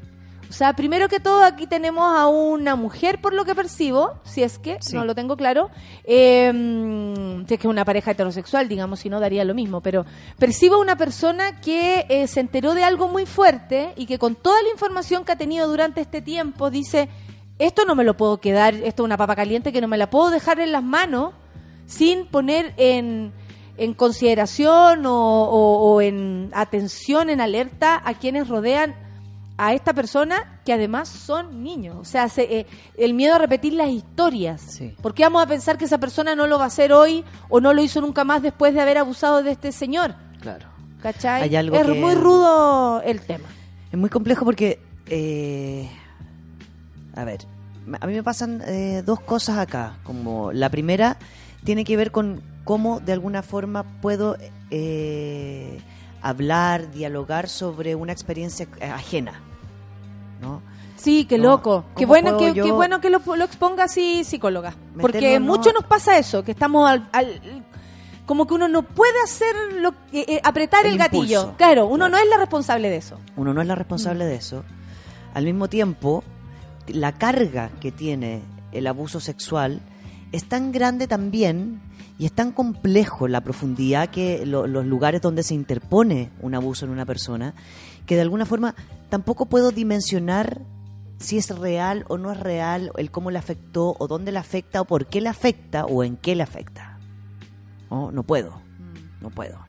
Por lo tanto, claro, emocionalmente es complejo decir que me dé rabia como la otra persona tiene negación o no negación, porque si hay algo que hemos visto durante todos estos años donde, donde hemos hablado tanto del abuso, donde se ha sabido tanto, donde se ha hablado tanto, es que los tiempos son súper individuales. Exactamente. Entonces, ese es lo complejo. Porque de alguna forma, él tiene 40 años. A ella se lo va a haber contado hace poco. Por lo tanto, yo puedo especular que recién también él, a lo mejor, con todos estos estallidos sociales, se le vino el recuerdo a la memoria. Se hizo su propia tesis. Claro, no, no, no. Y lo quiso compartir con ella. Eso por una parte es finalmente el- quien fue abusado. Y por otra parte está la persona que abusa. Que el otro día escuchaba a un terapeuta que decía, lo complejo también de estas denuncias es que yo no sé si todavía ese, abusador sigue siendo un abusador. Si mi abusador sigue siendo abusador. Y cómo manejo mi abuso desde cuando esa persona era abusadora, que fue cuando me abusó a mí. Ah, yo tengo otra reflexión después a propósito de eso. Dale. Si yo estoy dispuesta, he pensado, en, en aceptar de vuelta a un abusador. Por ejemplo. Rehabilitado, comillas, o, o que asuma, si yo de verdad me he preguntado si estoy dispuesta a aceptar a un abusador rehabilitado. ¿Cachai? Como él era mi amigo, se equivocó eh, y luego eh, hizo sus terapias, entiende perfecto que la cagó, pero yo no sé si mi corazón me va a dar para, Pa' perdonar, pa' aceptar, claro. o para volver al ruedo, digamos, ¿no? Si es con un compañero que trabajaba o, tra- o, o hemos trabajado, que Oh. pasa mucho en el medio de la actuación, por ejemplo, que hay compañeros que tienen que salir del ruedo por este mismo motivo, pero los vamos a volver a aceptar cuando ya estén ready, ¿me entendí? Sí. Como mm, esa reflexión, que, que muy parecida a la que tú estás diciendo, como, ¿qué se hace cuando pasa el tiempo? ¿Qué se hace cuando eh, esa persona se arrepintió? Claro. Por ejemplo, si uno cree realmente en ese arrepentimiento. Y después viene la tercera parte. Y es que tampoco sé cómo esa persona, eh, cómo la familia, gracias, va a re- sobrepasado como una nomás, pues, todo, todo sobrepasado. Mejor, dejémoslo ahí nomás. Como, ¿Cómo también va a reaccionar la familia? Porque ella dice, Claro. ¿Qué pasa si le cuento a la mamá, a la mamá de estos niños? Y yo digo, bueno, ¿y qué pasa si la mamá de esos niños no te cree? ¿Qué pasa si la mamá de esos niños critica a tu pareja? ¿Qué pasa si la mamá de esos niños no quiere saberlo? ¿Qué pasa si la mamá de esos niños sí lo quiere saber? O sea, es, es tan complejo que finalmente no, no pasa por cuestionar si es que lo hablo o no lo hablo. El cuestionamiento ahí es cómo lo hablo, qué hablo y para qué. Como podríamos in- instalar esa temática, que es el para qué. Porque él puede decidir que quiere perdonar a esta persona y no tiene problema en sentarse a la mesa con esa persona. Y, y tal vez ya naturalizó la presencia de esa persona, ya superó, ponte tú, el, el miedo a verlo de nuevo, ya lo superó porque lo vio siempre. Hay gente ser. que ve toda la vida a su abusador al Exacto. otro lado. Toda la vida está de frente a él. Parte de la familia. Claro. Entonces, como es parte del sistema más íntimo, puede pasar que yo o lo bloqueo, o lo avanzo, o me hago cómplice de ese espacio, como toda la complejidad de la Y persona. ya en lo más complejo me acerco. Me porque a veces hay una especie de, de ligazón también. Claro, a ese la dependencia, abusador o abusadora. sí, que pasa por la, la construcción de los afectos. Mm. Si ese abuso me construyó uno un afecto. Ahora, por el relato de ella, eh, eh, o sea, por el relato que nos manda aparte, dice que un pariente eh, violó a su marido cuando él era niño. Mi sensación es que es un abuso o es una violación de una vez o a lo mejor un par de veces, no sabemos. No queda claro si era Pero- sistemático porque a veces eso también tiene una diferencia Claro. con, con- sobre Con todo con el él- miedo actual. con cómo si él lo procesa. persona fue para siempre abusadora o fue en algún caso nomás. Claro. Y cuando ella dice como cómo lo ve a él la vulnerabilidad, que por supuesto no pasa por si llora o no llora, Sí, por supuesto. y la rabia, ¿cachai? Porque él dice, yo tengo la valentía en decir que estoy bien, eso dice él o eso interpreta ella por las palabras de él. Digo, por desgracia yo no puedo poner en duda eso, que esta persona se sienta fuerte por haber intentado superarlo. Fuerte, otras pa- pacientes que se sienten fuertes por haber intentado perdonar a esa persona. Ah, claro. ¿Cachai? Que es para ellos como el, el obstáculo a pasar. a pasar. Hay personas que se van a terapia con sus abusadores para ver, para entender cuál es, especialmente cuando el vínculo Y el es muy abusador cercano. también se, se presta. Sí, se presta también. A veces cuando tienen esas relaciones. Claro. Más vinculares, donde se Yo habla, no- donde se confronta. Entonces, claro que es un espacio demasiado confuso y complejo. Entonces, yo no sé si ella, jamás le diría a ella si lo hizo bien o mal. No, Jamás. aparte que O sea, esa pregunta es la primera que tiene que eliminarse. Como metí la pata, no tampoco. Porque sabemos que es un tema delicado, sabemos que tú lo estabas haciendo por preocupación. Oye, Rafa, y me sumo a la, a la pregunta. De hecho, Dale. tiene mucho que ver con este miedo que esta eh, persona experimenta al decirle a su, a su pareja, oye, pero si tú sabes eso de ese weón, no permitas que se acerque a tus sobrinos. Yo me imagino que esa es la conversación. Como si ya sabemos que el tío Poto hizo lo que hizo. No dejemos que el tío vuelva a entrar a la casa, no dejemos que los toque, no dejemos que esté cerca. Me imagino que ese es el miedo de ella. La desesperanza. La claro. desesperanza, ¿cierto? Por lo mismo, esta pregunta entra muy menesters, sobre todo con el paso del tiempo. Dice la I, no sé cómo la fake diam, no sé, ella tiene varios nombres. Rafa, una consulta. En base a tu experiencia, ¿existe un abusador rehabilitado? ¿Qué es lo que le sucede después a esas personas? ¿Realmente se supera el abuso? O sea, podemos... eh, hablemos del, abu- del abusador. Ya. ¿Se supera, por ejemplo, eh, las personas eh, logran hacer el, el- el viaje del arrepentimiento, pedir perdón a veces? ¿Tú lo has visto eso? Yo- A mí me ha tocado procesarlo poco.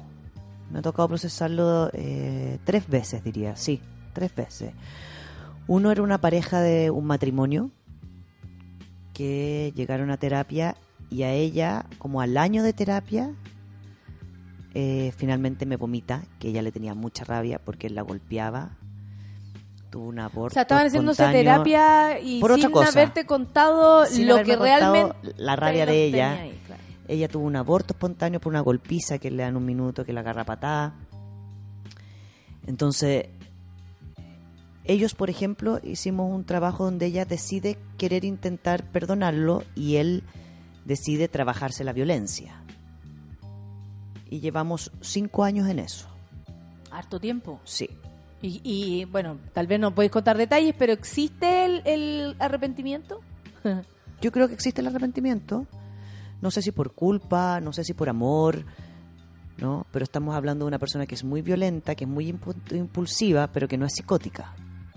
Que sí considera emocionalmente al otro, que su, su tema de violencia pasa por una impulsividad, por un trastorno, por medicamentos que tiene que tomar. O sea, hay un espacio en él que tiene que ser súper bien controlado y súper bien resguardado. y los límites súper bien establecidos porque ella, por supuesto, que aún tiene rabia, tiene miedos que quiere procesar. Y la posibilidad de salir de ahí, ¿no?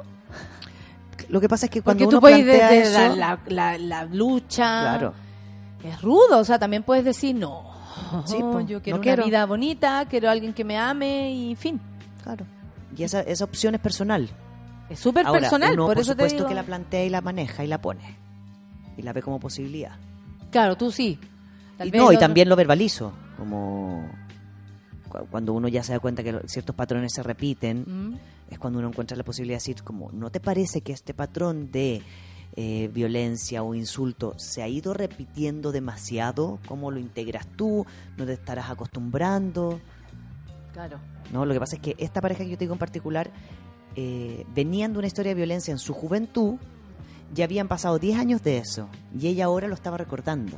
Él había dejado ya de ser violento. Pero también uno toma precauciones por, por, por, por- por prevenirla a ella. Por supuesto, por supuesto. También me ha tocado pacientes que eh, han tenido episodios de tocaciones o abusos de un hermano mayor, un padrastro, etcétera, y deciden confrontar a la persona, como decirle, yo me acuerdo bomba, de esto, la bomba, claro. pero directamente a esa persona. Yo sé lo que tú me hiciste, tú me hiciste A y B, C y D, ¿cachai? Eh, generan acuerdos, generan delimitaciones y personas que sí han podido sobrellevar eso. Me ha tocado ver incestos también, como hermanos que tienen relaciones sexuales y abuso y se confunden y se enamoran. Entonces, la complejidad en estos vínculos, cuando son cercanos, es muy difícil de integrar. Y es porque será, no sé, bueno, los seres humanos son tan múltiples, llenos de esquinas móviles, ¿cierto? Como de verdad la cantidad de errores que podéis cometer es como tan parecida a la cantidad de aciertos y, y viceversa. Pero, eh, ¿qué pasa cuando se... se, se como, es como que se pasara un límite de se las relaciones, el ¿cierto? Como, y se confunde y se claro, altera Claro, porque y no se entiende. eso me imagino que debe ser muy confuso. ¿no? Para, para, para, para la persona abusada, cuando son estas relaciones amorosas y de larga data, eh, no se entiende porque no se integra como tal. No se integra como tal. Entonces, no, No, es se que- le llama no, no se le llama por nombre abuso. Claro. Entonces, yo a ella le, le- le pediría no enjuiciar en qué sentido. En que él puede creer que hizo un duelo porque a lo mejor no lo recordaba hasta ahora con fuerza. Y a lo mejor el duelo empieza ahora. O sea, recordemos que los duelos y los abusos no parten necesariamente cuando sucedió o en mi primera adultez. Puede suceder solamente cuando lo recuerdo, lo integro y lo entiendo. Y puedo que eso, eso sea trabajado con el abusado, puede que no, puede que se trabaje con el abusador, puede que no. Pero claro, el tema con ella es qué tantos límites ella puede traspasar para decir, sabéis que en realidad no te voy a pescar, no voy a hacer caso a lo que tú me pides y yo sí le voy a ir a contar a la mamá de estos niños. Claro, porque uno también ahí tiene uno, comillas, una obligación. Claro. Eh, uno a veces puede llegar a sentirlo así. No estoy diciendo que ella la tenga, ¿no? No la estoy dotando de una obligación. Estoy diciendo que ella puede haber llegado a sentir que eh, con esa información en sus manos tienen la obligación de eh, advertir a estos niños, de proteger a estos sobrinos que por lo demás empatizo muchísimo con esa actitud y al mismo tiempo con esa desesperación. Porque de pronto es como, ¿cómo vamos a dejar que esa persona que sabemos ahora te hizo daño a ti pueda repetir lo mismo con tus niños o con tus sobrinos que amamos tanto? Es, es eso finalmente también, como... que- eh, ¿Cómo no tener ese ímpetu de romperlo todo para evitarlo? Entonces ahí tenías por un lado a tu pareja que no quieres decir, bueno, yo me enteré por él que este señor es así, porque él no lo quieres exponer, porque él mismo no se quiere exponer, pero al mismo tiempo actuar como si lo supieras. Entonces igual eh, eh, la situación de ella, claro, es no menos peluda que la, la de él, por supuesto, porque haber sido abusado y vivir con esa historia ahí constantemente y, y ahora probablemente repitiéndose debe ser bastante abrumador. Por algo él lo habló muchas de las personas que han sido abusadas eh, recobran este sentimiento de, de injusticia respecto a esto cuando ven a sus hijos expuestos como en la misma edad. Edad. Recuerdo mucho el, el lo que cuenta siempre James Hamilton y la historia de él en especial. Sí, están, están que cuando ve a sus hijos eh, yéndose como vio a su hijo siendo él.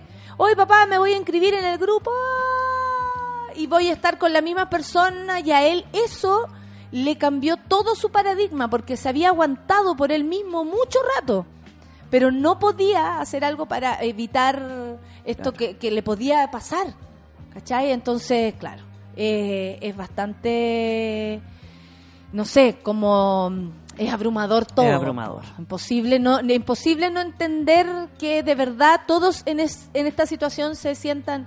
Ahora, es posible que nadie, nadie, nadie, nadie haya sabido excepto la persona abusada, ¿cierto? Sí, a veces es sí. posible. po. Es posible. Es posible que nadie, na- nadie nunca se entere, que nadie nunca se dé cuenta, que, que por supuesto que es posible. Por eso también depende mucho del tipo y forma de abuso. Ah.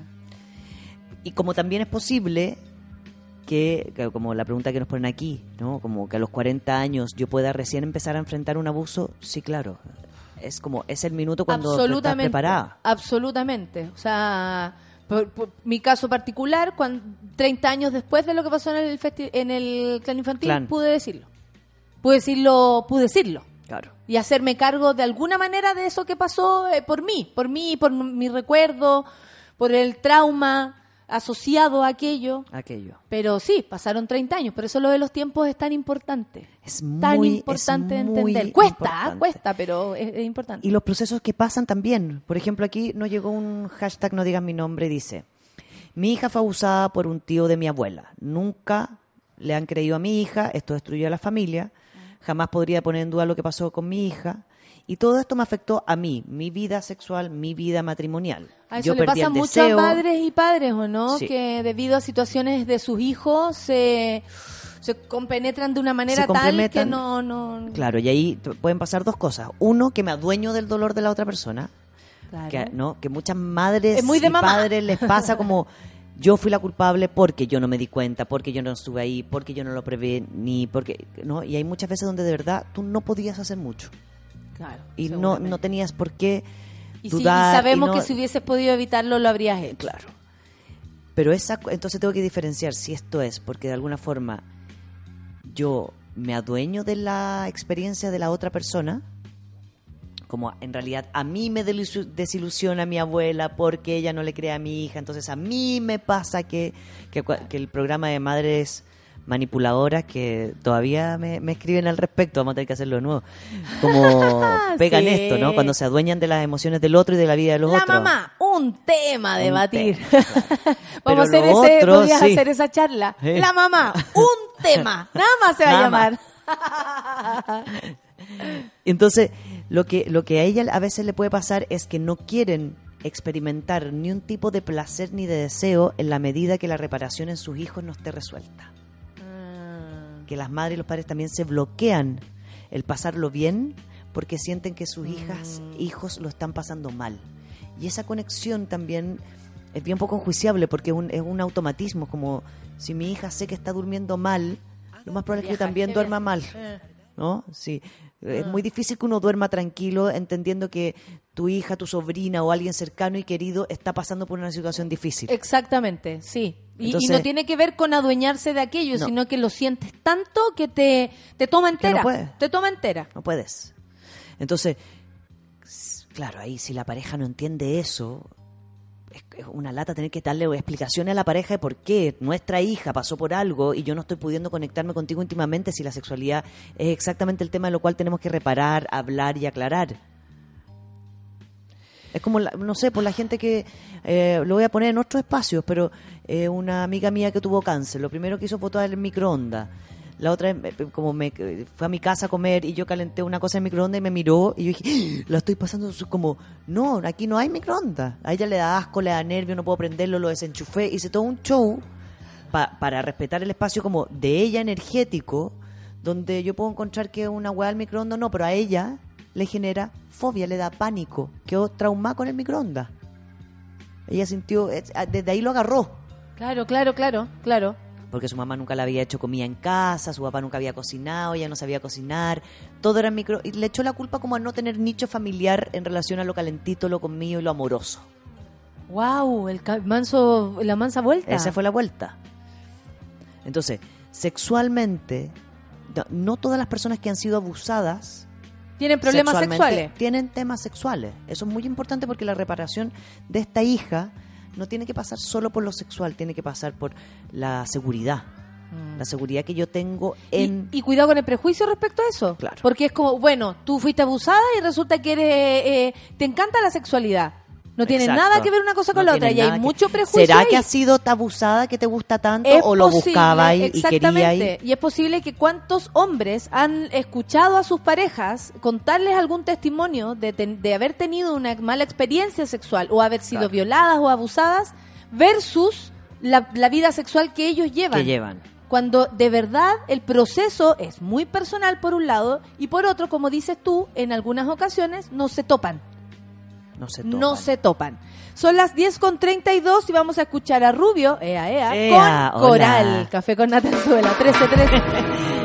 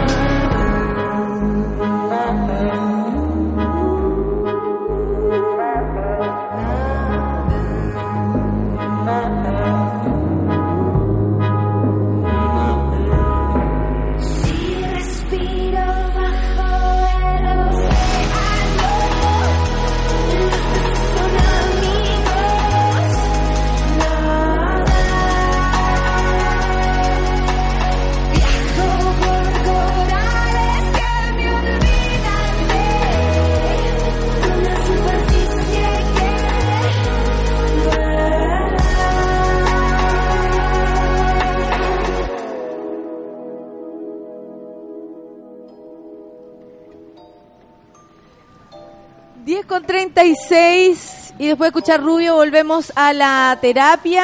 Eh, la monada se manifiesta, a muchos les toca el tema, pero más allá de eso yo creo que todos nos tenemos que preparar en este tema, porque de Sí. pronto puede ser eh, en el caso de la víctima que está recordando, que quiere decir lo que le pasó alguna vez, o te toca escuchar un testimonio y desde ahí, comillas, hacerte cargo. Claro. Porque a veces uno dice, wow, me acabo de enterar de algo y tengo que hacer algo con esto.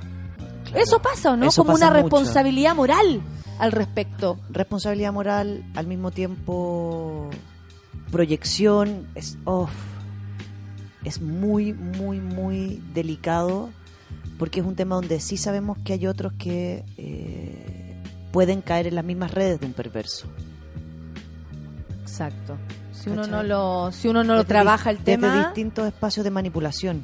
Mira, la monada se manifiesta. Eh, acá tengo a la Vivian. Crecí con una mamá con problemas psiquiátricos graves debido a abusos eh, de su padre, de su padrastro, perdón.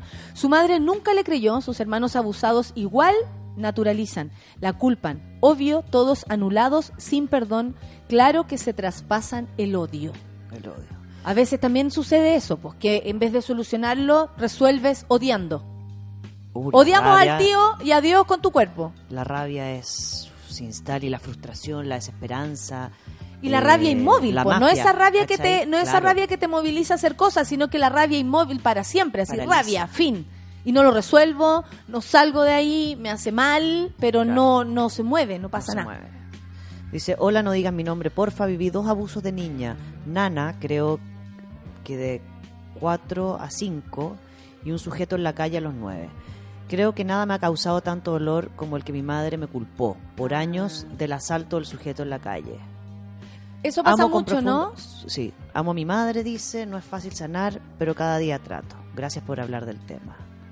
Eso pasa mucho a veces, que también le puedes ar- amar, o sea, armar un... No es solamente con tu abusador, sino con quienes no te cobijan, con quienes no te protegen y, con mayor razón con quienes no te creen. Cuando yo tengo una paciente que llevo muchos años con ella, de aquí hemos hablado muchas veces, y a ella le pasa como que constantemente necesita volver a la sensación de que su madre, quien no la cuidó en el minuto, quien supo del abuso y no la protegió y la culpó, vuelva a, a ser la madre que ella cree que debe cumplir el rol de madre, que es cuidar, proteger, amar. Y el duelo que estamos haciendo en terapia es despedirse de esa madre que hasta el día de ¿Te hoy imaginó? que han pasado 15 años desde que la madre se entera del abuso, todavía no, no, no cuida a la niña, le cree, le cree a su hija, pero no la cuida, No, no, no- la protege, no la va a cuidar. Pero ¿no será que no cumple sus expectativas también? Porque a veces Porque a las mamás, que lo hablamos alguna vez, les pedimos el triple que al papá. Claro, no, es que ella... La mamá debe entender, la mamá debe Sí. creer, la mamá debe apañar, la mamá debe Sí, acompañar pero- y además llorar por Claro, ti. Pero otra cosa es que tu madre sepa que su pareja te violó de los 4 a los 16 años Y no haga nada. y no solo no haga nada, sino que se junta a tomar té, se ven, pasean. Qué rabia se debe sentir Entonces, eso, Rafa. claro, entonces una cosa es, ya, te creo, pero bueno, ya se tira a pasar, po. ¿Y qué le pasa a las personas? ¿Se niegan a, a darle el, el valor a lo que pasó? ¿No se atreven a darle cara al asunto? Porque cómo, más allá de ser madre, ¿cómo tú puedes pasar por algo, algo así? Si tú me cuentas esto de alguien que yo conozco, no podría mirar con eso, con los mismos ojos a esa persona. Todo se va a la mierda, todo se cae. Claro. Pero en el caso de, de algunas mujeres o algunos hombres, protegen a la pareja o ese mundillo que armaron con esa pareja, que tal vez no tiene nada que ver con la persona abusada, con esa otra historia. Sí. No te hace sentido tu propia historia con esa persona que otra, que es su abusador. Sí. Entonces no, no engancháis una historia con la otra. ¿Qué pasa? ¿Es como una negación?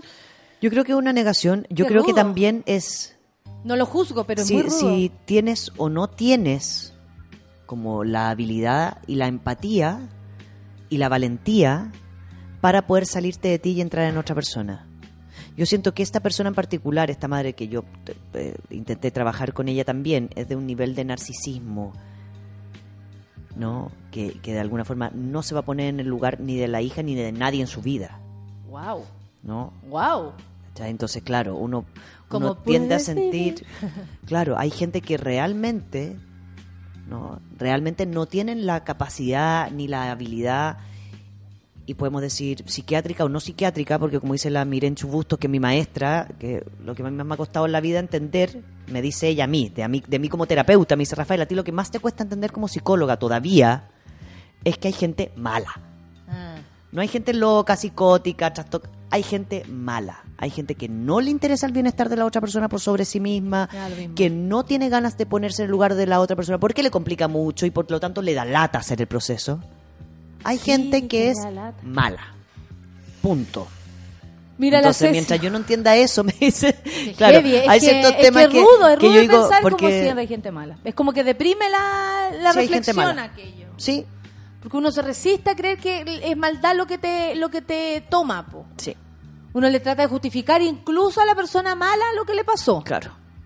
La Ceci dice, una vez un psicólogo me preguntó si tenía problemas en lo sexual porque todas las abusadas o nos gustaba mucho o no nos gustaba la sexualidad. Obvio que no volví más, dice, pero hay profesionales Gracias, que no saben bueno. trabajar el tema y pueden dañar aún más. Eso lo hemos repetido varias veces. Y hay otros que Elija su abusan del, abusan del espacio. Yo he contado aquí que te- he tenido dos pacientes que han llegado a trabajar el abuso y ambos dos me preguntaron la siguiente pregunta.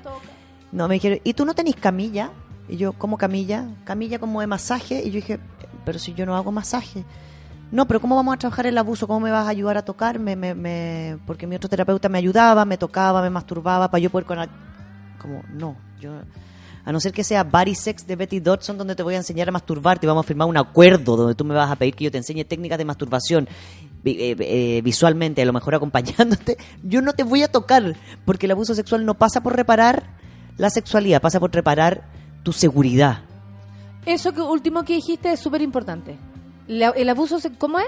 Que el abuso sexual, ¿Eh? la reparación no pasa por reparar la sexualidad, pasa por reparar la seguridad de la persona. En distintos espacios. Uno de No ellos puede ser la sexualidad, claro, claro, claro, pero no es lo central. Las confianzas. Se traduce en la intimidad. sexualidad, pero tú no ¿Cuánta trabajas en mujer general. abusada no llega a la consulta preguntándome si hay algún test para ver si ella tiene rasgos de una posible de ser pedófila porque quieren tener hijos? Hay muchas mujeres, ahora estoy con cuatro mujeres que cuatro mujeres, eso se me había olvidado, eso le decía a la Clau que lo tocáramos la próxima semana. Tengo cuatro mujeres en este minuto que están en, en- en mi consulta queriendo ser madres, que fueron abusadas cuando chicas y que les da miedo que cuando nazca su guagua, no solamente no poder protegerla, eso está, sino que ser ellas posibles abusadoras, que aparezca la guagua y se les gatille. ¿Y por qué esa duda? Esas son de- dentro de los miedos que aparecen, como ¿qué pasa si yo puedo hacer el mismo daño que me hicieron a mí? Y porque también dicen como una de las, cuando por eso yo le pido a la gente, por favor no lea tanto en internet, que es como tu abusador o tu abusadora eh, trata de ver qué historia tiene, porque es posible que lo más probable es que también haya sido abusado, abusado, como viene esto de que se repite el patrón. Ah, Entonces la gente lee eso y dice, ah, chuta, entonces yo si fui abusada, miedo, debe sentir voy a ser eso. abusadora entonces, entonces mejor no tengo hijos y me limito a tener familia y me- quedo sin nada. Porque existe la posibilidad de que a mí Que se me sea. despierte. Claro, ese es un Qué miedo que se tiene que trabajar y mucho. Y qué, y qué injusto. Sí. Y qué injusto. Muy porque injusto. claro, también es en base a lo poco que en algún momento sabíamos sobre el abuso. Siempre incluso se usó como, comillas, justificación de un abusador es que, que haya sido abusado. Claro. Lo que pasa es que él te pega porque a él le pegaron cuando chico. Sí. Esa, es, esa vuelta muchas veces, y creo que fue un relato que nos acompañó mucho tiempo, que de alguna manera justificaba a las personas porque les daba una razón, Razón. para emprender lo que fuera. O un, un psicólogo, algún doctor, lo trató como, ah, esto es, esto es síntoma. Usted es violador, ya, cuénteme, ¿lo violaron? Entonces es por eso. Y la Claro. misma persona se lo respondía. Pero eh, es bueno saber que no es una constante. Porque honestamente, si fuera por eso, la mayoría de las mujeres sería abusadora. Sí, Porque la mayoría de las mujeres, si no todas, hemos sido abusadas. claro. O sea, no, esa lógica se, la, la encontró un hombre, lo más seguro. Sí, por, de la justificación, De la no de la explicación, de la justificación. La Mother of Cats dice qué hacer y que en realidad se junta con la carta de la amiga. ¿Ya? ¿Qué hacer cuando hay niños, cuando hay jóvenes que, eh, que van a ver su vida destruida cuando sepan que 20 años atrás su papá abusó de sus tíos. Claro, cuando esas historias se vienen acarreando, me imagino que pregunta. ¿Cómo se hace Sí. eso? Su mamá muda y cómplice. ¿Cómo protegemos a esos niños? Es que, claro, quienes hemos tomado a veces una sobreconciencia de las cosas, queremos detenerlo todo. Todo. Pero ¿cómo se involucra uno en una historia O sea, familiar? muchas también de las personas abusadas mantienen sus silencios para no dañar a hermanos, hermanas, primos, primas, tíos, mamá, papá, lo que venga. Aparte Como que en, en general no los abusadores son encantadores en, su ten- en sus relaciones sociales. Claro. Algunos, los malditos, ¿no? Muy seductores, Los muy malditos, que nada hacía manipuladores. presagiar que fueran así. Claro. Entonces, ¿qué hacer? Yo digo, ¿sabes qué? O sea, yo no puedo decirle a nadie qué hacer y qué no hacer. Sí siento que la ansiedad es un mal, es una- es un mal juego aquí. O sea, que de verdad que hay que decantar. Ya, perfecto. Que eso a veces nos puede pasar. Porque Claro, es como, desde la, detengamos ansiedad, esto desde ahora. la ansiedad y la impulsividad. Porque también pues, tú me ha pasado ahora, Natalia, que ahora estoy con tres cabros que fueron falsamente acusados de abuso sexual dentro de sus colegios por expololas que estaban o enojadas o picadas. Y dos de ellos tuvieron que, por supuesto los tres se tuvieron que cambiar de colegio. Pues, dos de ellos se tuvieron que cambiar los nombres. Uno está con intento suicida. Como también lo delicado de que los abusos son tan reales y tan concretos cuando sucede que también hay una responsabilidad de cómo vamos a hablar también. y denunciar esto. Por lo delicado que es para incluso otra persona escuchar lo que estoy diciendo. Exacto. No banalizar tampoco No, no los abusos desde ninguna parte. Como eso es abuso, sí lo es, pero no entra en la categoría de para X. Yo X he escuchado o- muchas personas hablar de. Claro, o, no- o no, o, o no sé, o estábamos enojados y yo lo empujé y él me empujó. O sea, cabras de 16 años, pacientes mías, como, ah, y lo denuncié. Y hicimos el, el, hicimos el himno de las tesis afuera con su nombre. Y le digo, ¿cuál fue el abuso que me respondió? Y un hombre nunca le debe responder a una mujer. Y claro, y la vuelta después es, no, en realidad él no abusó de mí, estábamos los discutiendo, nos empujamos mutuamente, nadie se golpeó con nadie. Y yo hice esta denuncia. Por supuesto, este cabrón ya no puede estar en el colegio, no va a entrar, porque siempre va a haber una desconfianza. Entonces también es, estoy con la vida de otra persona. No banalizar lo que nos pasa. Sí, para uno es importante todo lo que le pasa. Todo. Esa pelea que ella tuvo, por ejemplo, es súper importante. Y ella en ese minuto se sintió tan podrida que lo puso al nivel de tal vez otras cosas. Es súper valioso que las personas No, pero hagan por este- ejemplo, este... este caso que yo te digo es que ella después me dijo que no fue ella, que fue el grupo. Ella se sintió presionada porque alguna vez Oh, las amigas habían contado eso, como, sí, ¿te acordáis cuando, no sé, pues, y, y- y se gritaron? No, yo encuentro que te- ahora es el minuto de denunciarlo porque en ese minuto te tiene que haber generado un trauma que no sabes, que no conoces, entonces hagamos la denuncia. Bueno, ahí está la ansiedad de las La que ansiedad. están alrededor. Exacto. Que es lo mismo que le pasa. ¿Qué hacemos las que estamos alrededor y escuchamos algo así? Por ejemplo, en el caso de proteger a niños. ¿Qué se hace, Rafa? Claro. Si tú sabes que cerca de esos niños está este abusador, o al menos que en algún momento fue abusador. Claro. Ya, si le damos el Si beneficio le damos a la el duda. beneficio. ¿Qué hacemos? ¿Qué crees ¿Cómo tú? resguardamos? ¿Eh? ¿Cómo lo Este, hacemos? Como, ahí donde viene la decisión personal. Ahí de donde, jugársela, de... de decirlo, de confrontar a la persona que abusa, Eso podría tal vez ser lo más valiente. ir directamente donde el abusador a confrontarlo. Mm, Esa es una forma, mm. ¿no? Que es una forma que yo tengo un par de pacientes que lo han tomado y es un es una carga de por vida, porque es se confronta al abusador, se le delimita la cancha. Han pacientes que han llegado a acuerdo y lo que hacen de alguna forma es como dedicarse a hacer PDI el resto de su vida A observar lo a que estáis observar, haciendo. a preguntar, a meterse en la vida, exactamente para asegurarse de que, no sé, no abuse de su hija, no abuse de su sobrina. Y a veces uno pierde la cabeza tratando de ayudar, por ejemplo, a un amigo o una amiga que te cuenta algo así. Y en verdad uno más se tiene que acoplar, por ejemplo, al proceso de esa persona. Al proceso. Porque ella, ¿cómo, ¿cómo ayuda a estos niños sin pasar por su marido o su pareja? Que, que fue el abusado. Por ejemplo, ref- referente Claro. a la carta. Por eso te digo, ¿Cómo ella ayuda a esos niños sin pasar, Sin por, a- pasar. por encima de su pareja? Sin ¿Cómo exponerlo. Sin exponerlo si él no quiere. Si él no quiere. Una de las cosas ahí, que es lo que uno trata de apelar, ¿Mm? es a la educación. Es a la educación. Es cómo integro un, un nuevo paradigma en ese sistema familiar que es hacerme cargo indirectamente. Como te digo yo, estas pacientes que se dedican como vuelven a hacer clases, se van a la Fundación para la Confianza y toman los diplomados de abuso sexual y le hacen clase a los niños de límite. Trabaja su tema. trabajan el tema y lo trabajan con las familias o con los cercanos indirectamente para que directamente no no se transmita el daño que mi pareja no quiere que yo cuente, por ejemplo. Lo que pasa es que me imagino que en algunas personas se gatilla una especie, eh, me identifico con eso, de responsabilidad social al respecto. Si yo sé algo de ti y veo que tú seguís ahí en esa obra de teatro donde de verdad eh, esta persona no, no te está haciendo, me, me voy a involucrar, comillas, para salvarte la vida. Pero eso puede provocar otro conflicto en ti. Que es como cuando uno que se es rudo apropia, porque claro, uno quiere ayudar y, a veces la puede cagar. Y uno, las rabias a veces se traspasan a uno y uno se, se hace cargo del problema de la otra persona. Como yo lo voy a luchar por ti.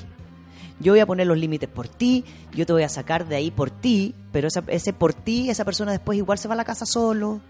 Igual está en un espacio donde yo no estoy, se ducha y piensa en otras cosas. Yo no estoy en el por ti emocionalmente en tu día a día. Claro. O sea, y, y quizás cuánto tiempo pasó para que me contara y ahora has tenido de alguna manera un poco más internalizado lo que ocurrió y ya no te trauma. ¿Y qué vamos a hacer al respecto? Hablarlo, claro. Aquí hay una, res- una pregunta que me parece súper interesante, que es cómo contarle a los papás, a los viejos, a las mamás, que fuiste abusada. Una, una amiga el otro día me contó y que la mamá entró como en una especie de shock, como yo te ayudo en todo, yo te ayudo en todo, pero en verdad no tengo idea qué hacer. Ay, ¿Cachai? perdona, es que me confundí porque leí otro tweet que me dejó para adentro. ¿Qué? Que dice, cuando dijeron que mi hijo Ah, era sí. hombre en la eco me dio una crisis de pánico porque pensé, no, po, no proyectemos tanto. Pero puede pasar, para que veáis tú que puede pasar. Que, oh, mierda, me tocó criar un hombre.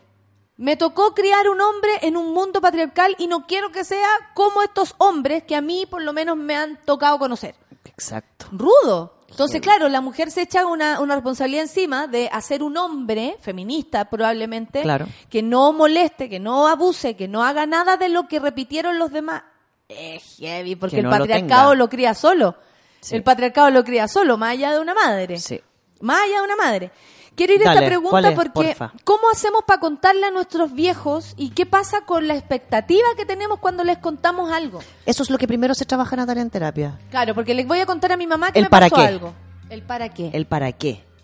Para que ella se haga cargo, para que me contenga. Solo para que sepa. ¿Para qué? Solo para que sepa porque necesito desahogarme. Pero uno nunca tiene ese solo para que sepa, pues uno espera algo. Generalmente se espera algo. Por eso lo primero que uno le pide a los pacientes trabajar antes de comentar, hablar o hacer es ¿para qué te va a servir a ti hacer esto? Ah. Y se focaliza.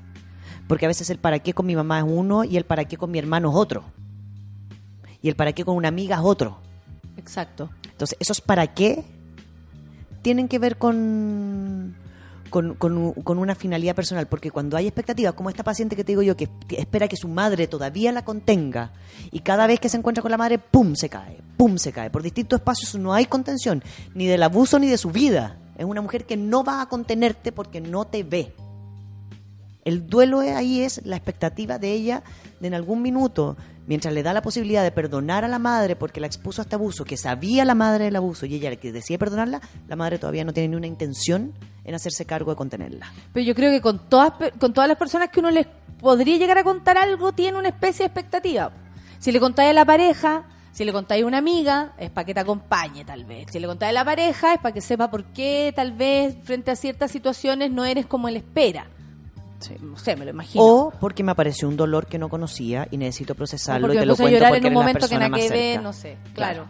Pero también puede haber una expectativa de recibir algo de vuelta. Y Sí. eso, eso sí que queda en el terreno de la especulación, porque lo que pase con el otro es Claro. súper distinto a lo que le pasa a uno. po. Entonces, si le, le cuento, ponte tú, a mi O mamá o mi papá o algo así, a mis viejos ya más viejos, a mi abuela, no sé, a quien yo quiera compartirlo, tiene que ver con el para qué. Más el adultez, como el para qué. Para reparar, sí puede ser, para reparar contigo. Sentir que el resto sabe mis dolores o porque a veces a, la- al- muchas pacientes que los, las tildan o los tildan de complejos, de complicados, de ataosos, de adolescentes de mierda, no sé qué, que tenía una adolescencia terrible. Claro, y la otra persona estaba siendo abusada. Entonces, pues quedo con la sensación de que mi identidad es que soy muy compleja, que soy Pero muy si uno ataosa. hasta en su propia casa tiene una chapa. po. Claro. O sea, de los hijos, la, Entonces, la, a veces la, gente desordenada. quiere reparar esa chapa. Claro. Como, no, es que no era compleja, no era ataosa. Me estaba pasando algo muy complejo. Y eso me hace creer en que soy ataosa y impulsiva y no sé qué. Y claro, tengo Y todos los mecanismos y después para arriba. te descansáis ahí. Lo que pasa es que ahí. yo soy así, entonces pico con lo demás. Claro, y soy compleja por más. esto, no porque yo sea ataosa, sino que porque la vida me hizo a- como activar este mecanismo de defensa. Soy rebelde porque el mundo me echó sí. Exacto. Oye, Rafa, tenemos que ir terminando, ya son las Las 10.57, las erráticas, obvio. Obvio. Como lo- la- con la solcita le llamamos con las crisis, Las en vez de las, Las, crisis. las crisis. Y ahora nosotros, las Nosotras erráticas. somos las erráticas. Las erráticas. Oye, eh, nos vamos retirando y yo te cuento, Rafa, que para la función de tu madre, en Eh. Crimen quedan solo dos entradas. No. Solo dos entradas para el estreno del miércoles 8, Ocho. de enero. Que Así que le vamos a contar bien. el día a Claudia para que se ponga contenta, para que sepa que Muy hay un teatro lleno de 400 personas esperándola. Porque Qué son bacán. 380 parece en, en ese teatro, en el San Ginés. Así que nada, los esperamos porque están todas las fechas con, No, menos mal, me avisaste, yo compré con entrada ayer. harta, con harta, Ayer eh, estamos súper contentos porque no nos imaginamos que iba a haber, o sea, hemos preparado algo y, y nos conseguimos a estos grandes actores y actrices para, para, para que la gente se sienta contenta, pues y vaya a ver un espectáculo eh, de alto nivel. Eh, por un precio módico y, y justo y que se vaya con la sensación de que nos debe plata. Si eso, yo siempre voy- a eso. Le debo plata a esta gente porque Sí. me reí demasiado. Entonces, nada, los invitamos a, a- Mi madre el otro día me decía que estaba viendo la película en, no sé, en al- alguna internet de que salía Jennifer López bailando en un pole dance y que ella quería pasarle plata a través del computador porque encontraba que todo el trabajo que había hecho a los 50 años Era maravilloso. era maravilloso. Bueno, eso que la mismo felicitaba. esperamos. Que claro. Vamos a dejar una caja, como siempre digo, Claro. donde nos puedan dejar todo lo que ustedes Todo. crean que eh, faltó. Que. Eh, que aporte más encima y que nada, no. Hay, al público hay que ofrecerle lo mejor. Imagínate que estrenar con Claudia Di Girolamo. Oh. O sea, lo mejor. Qué bacán. ¿Cachai o no? Y después viene eh, la Josefina Fullenbrock, después viene el Héctor Morales, después viene el Pancho Pérez Banen, luego viene la Pali García y terminamos con el Pipo Gormaz. Increíble. Así que va a estar súper bueno, espectáculo de calidad para un público maravilloso que necesita reír y nosotros le vamos a hacer un cariño para que sigan marchando. Son las 10 con 59. Gracias, Rafa. Chao, guachita. Vamos Nos vemos. Acuérdense que vamos a estar los viernes esta semana porque Y la próxima. tenemos después Teatro Amir también, pues van a tener que ir a ver bailar. Ah, ¿en serio? Yes, estamos con ensayo. lindo, todos en No, el si estamos todos dándole. Muy bien. Es la única forma de resistir y sobrevivir. Yes. Si no es arriba del escenario, Hay que yo al mover el menos cuerpo, no hay que no parar. puedo. No hay que parar. Nos vamos, cuídense, nos vemos hoy día en la Besitos. marcha, que hoy día están los Inti, parece que los bunkers, nadie lo Yes. puede creer, así que Los nos vamos. búnker increíbles. Lo vamos a disfrutar, vamos a escuchar a Caliuchis y nos vamos, solita, solita, ¿yo? No, café con Natenzuela.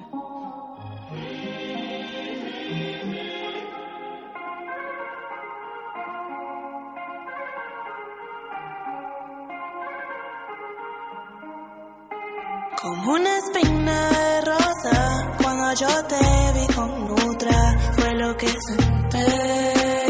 Te quiero para. En una calle rota, serpiente venenosa. Anoche soñé que estabas aquí. Well, I got a feeling these scars won't ever look like they're old news. If I let you keep on rubbing salt into all my open everything that you took of me, but the photos. But you keep a piece of me locked in a secret spot we called home. Solita,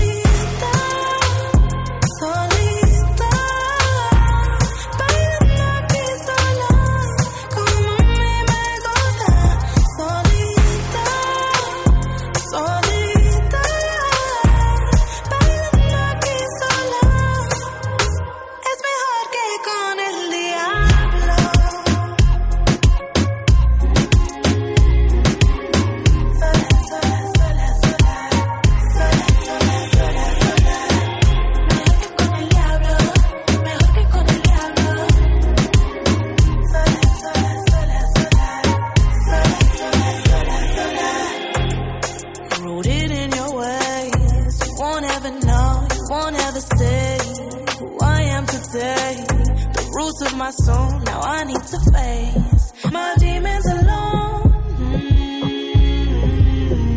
So close, I cause my hair's cut long. He asked me why I'm all alone. Solita,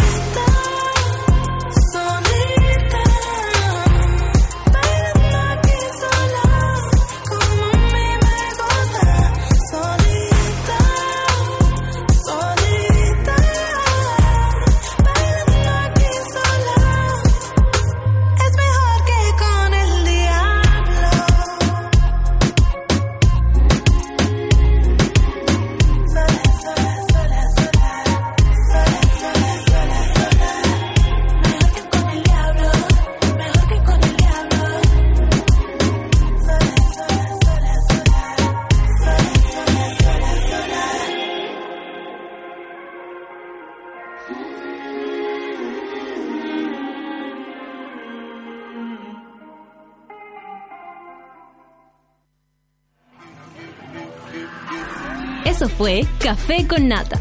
Gracias por ser parte de esta comunidad y hacer de Mordor un lugar más apacible.